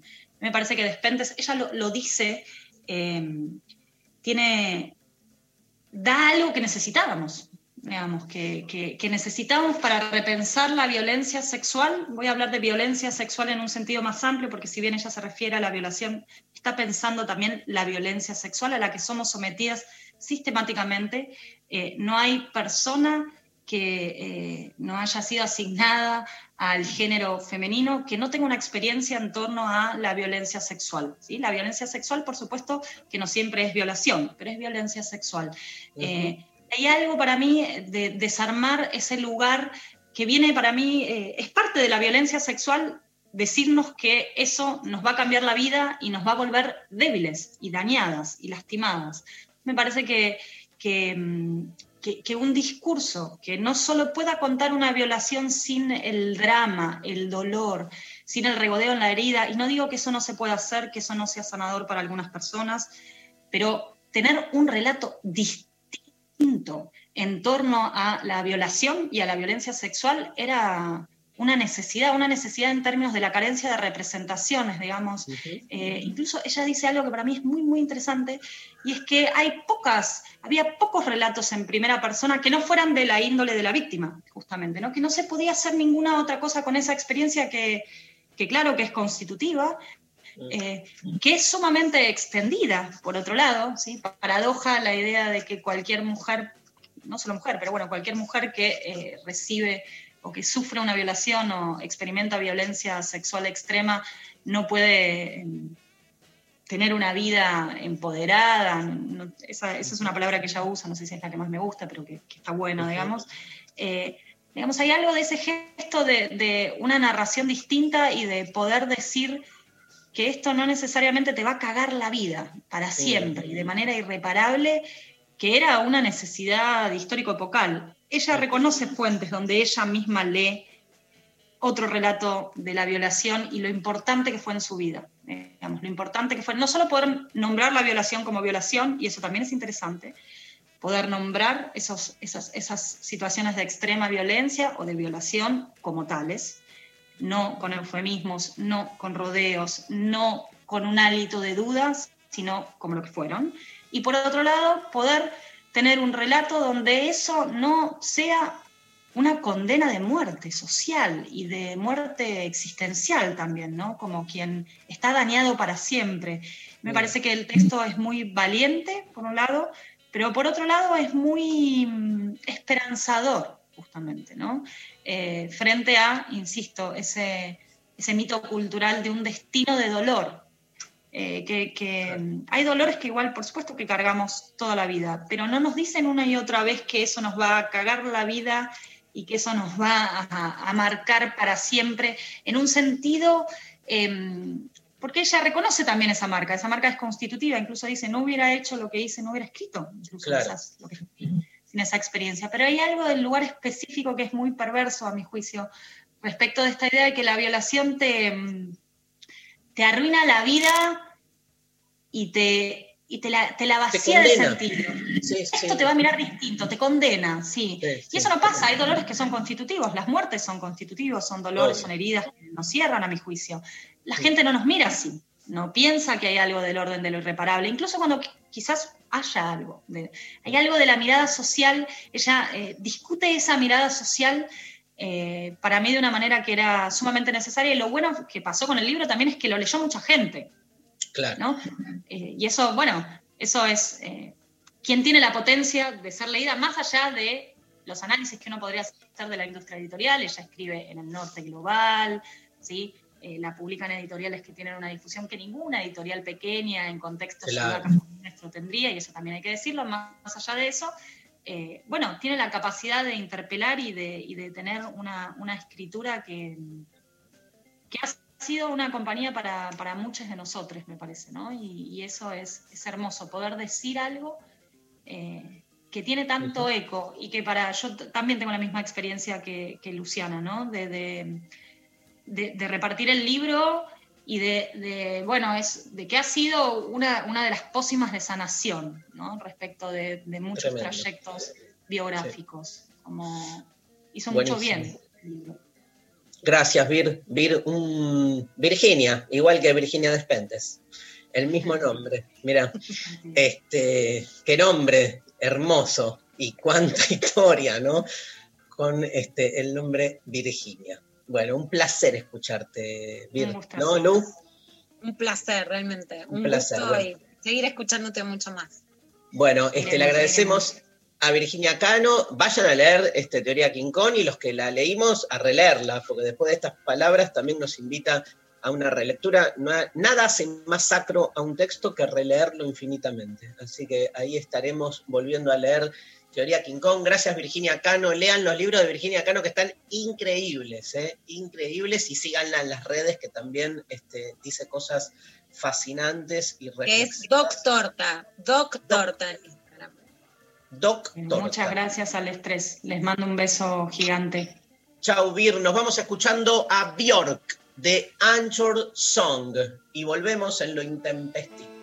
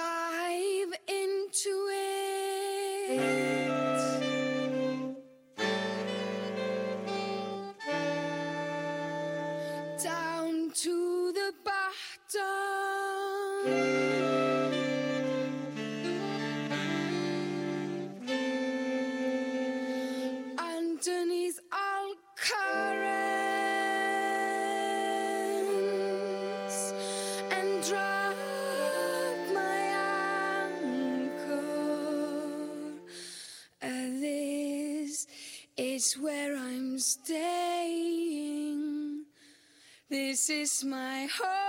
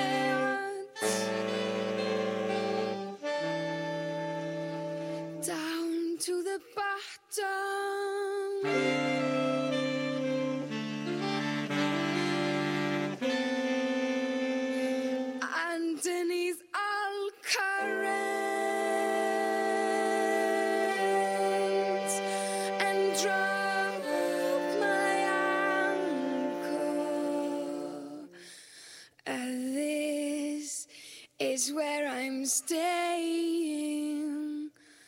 This is my home.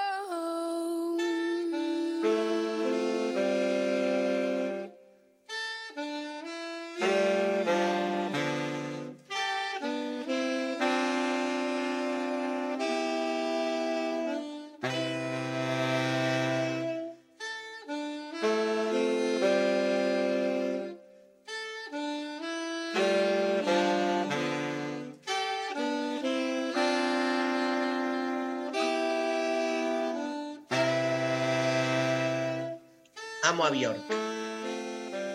La, la- la convergencia de Bjork. Virginia Cano tiene algo de Bjork. ¿Viste, Lula? Tiene algo ahí. Este, vos sabés que yo me fui de la facultad hace rato porque hago divulgación y en la facultad tengo gente que me quiere mucho y gente que no me quiere nada por la relación rara entre divulgación y, y academia. Virginia con Gabriel Diorio este, conducen una de las cátedras de ética, que es una materia de las, este, ¿cómo se dice? Las eh, Troncales. troncales, no me salía, frontales me salía. Gracias, María. Troncales, y mm, que la hacen al inicio los chicos y chicas.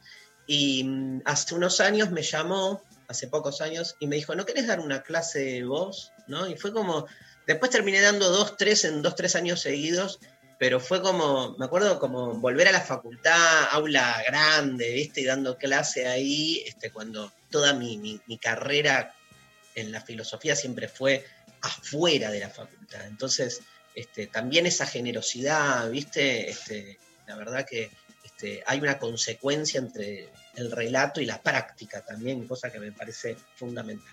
¿Hay mensajes? Hay mensajes, claro que sí. Eh, acá nos llega por eh, WhatsApp, por ejemplo. A los docentes nos vendría muy bien tener una grilla que anticipe los temas, contenidos que se van a abordar en los distintos programas de Canal Encuentro, TV Pública y Paca Paca. Es muy difícil estar planificando en la compu con la tele prendida a ver de qué se va a hablar. La arena de nueve años con sus tareas al lado y la radio prendida escuchándolos, aprendiendo y compartiendo saberes. Igual celebro y agradezco las decisiones tomadas por el Estado desde marzo. Mariana, madre docente argentina, deseante de reflexiones filosóficas los martes por las noches. Gracias. Em, Acá Telma Coleman en Twitter, este, como que puntuó cuando Virginia dijo desarma un destino cultural, ¿no? Frente a la pregunta que le hizo Lula Frecker y lo tuitea, o sea, muy como siguiendo la, la entrevista. Eh, también por WhatsApp nos llega. Darío solo reafirma su hipótesis de que todos sus oyentes usamos morral y tenemos huerta. Yo creo que afrontar una gestión en contexto de pandemia ya es muchísimo y se ha hecho con una responsabilidad enorme, priorizando a las personas. Nada más podía pedir. Lo que sí podrían haber acompañado son los sectores que sabemos que no van a hacerlo. Ejemplos, dueños de empresas de servicios como luz, gas, internet, que deciden brindar servicios más económicos disminuyendo sus ganancias. Podrán decir que soy una soñadora. Gracias, Intempestivo. Les amo, Manu. Che, tenemos este, un- un- oyentes muy inteligentes. Necesitamos bajar un poco la vara porque nos van a llevar puestos, Pecker. Totalmente, sí, sí. Pero ganó la huerta completamente. Y me gusta que ya saben que vos te lo vas a tomar de un modo tal, ¿no? Total. ¿Otro? Otro. Buen, in- buen día, Intempes. Yo creo que faltó y faltan medidas concretas para el acceso a la conectividad, tanto de dispositivos como acceso a redes. El paso de trabajar y estudiar en casa hizo que fuera una herramienta esencial. Somos cuatro con distintas necesidades de conectividad y por nuestra situación pudimos resolverlo, pero hay tantas familias que no, no alcanza con declarar servicio esencial. Debería existir buenos créditos de financiamiento para la compra de dispositivos y conectividad para todos. Bueno, pidámosle a nuestro referente nuevo, la reta, que, este, porque saben que la reta tomó partido por, por lo intempestivo en, este, claro, pero en lectura feme- fe- femenina.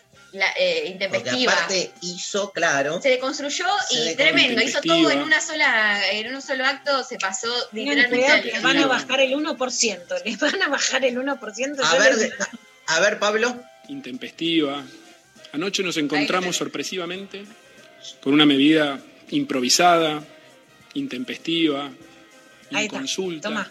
Espera, ¿qué dice después de intempestiva? Porque improvi- sí, no di- dice una que es medio, medio garrón. A ver, de nuevo. Inconsulta. Inconsulta. Inconsulta. No, pero no, la reta. Intempestiva, O improvisada. sea, todo Garza. mal lo intempestiva, ¿viste? Buah. ¿Hay ganadores? Hay ganadores. Intempestiva es se picó. Intempestiva es se picó. ¿Entendés? Es el se picó filosófico. Intempestiva. Total. Bueno, eh, hay ganadoras por Instagram el día de hoy. Eh, por un lado, Gina Casio, que dijo, hola, hay que elegir una sola cosa, qué difícil. Como docente de primaria me gustaría que la- los y las pibas te- eh, eh, tengan garantizados los derechos básicos para que la educación pueda ser más libertad, exploración, crecimiento y menos parche. Quiero participar de la clase. Bueno, para ti la entrada. Y por otro lado, eh, la otra ganadora, eh, Miss Vanessa, que dijo, me gustaría que el Estado sea más claro y concreto a la hora de elaborar políticas públicas que aseguren la conservación de nuestros ecosistemas, una posición firme que contemple la crisis climática y se haga eco de la voz popular colectiva que promueve otro tipo de sistema alimentario y forma de economía más armónica con nuestras tierras. La producción se contacta con ambas para darles las bases para la clase de hoy. Y Nos vamos. se terminó el programa. Nos vemos mañana, miércoles. ¿Está bien? Bueno, está bien. ¿Qué querés hacer? ¿Querés seguir? Quiero seguir. ¿De una a tres? ¿Hacemos doblete? No, nos vamos todos. Gracias, Lali Rombolá. Gracias. Este, mm, mañana está Sol Despeinada. Mañana tenemos una entrevista con Florencia Can.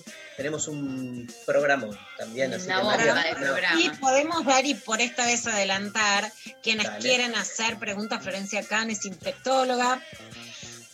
forma parte del comité de asesores de la presidenta sobre COVID, así que pueden hacerles oyentes preguntas sobre la pandemia, sobre qué va a pasar, sobre qué hacer, que es un momento bastante confusión, así que habilitamos las preguntas desde ahora. Habilitamos las preguntas probablemente a través del método Instagram, me atrevo a decir. O a- no, con las redes o, y- o en Twitter y también, porque también. en el WhatsApp.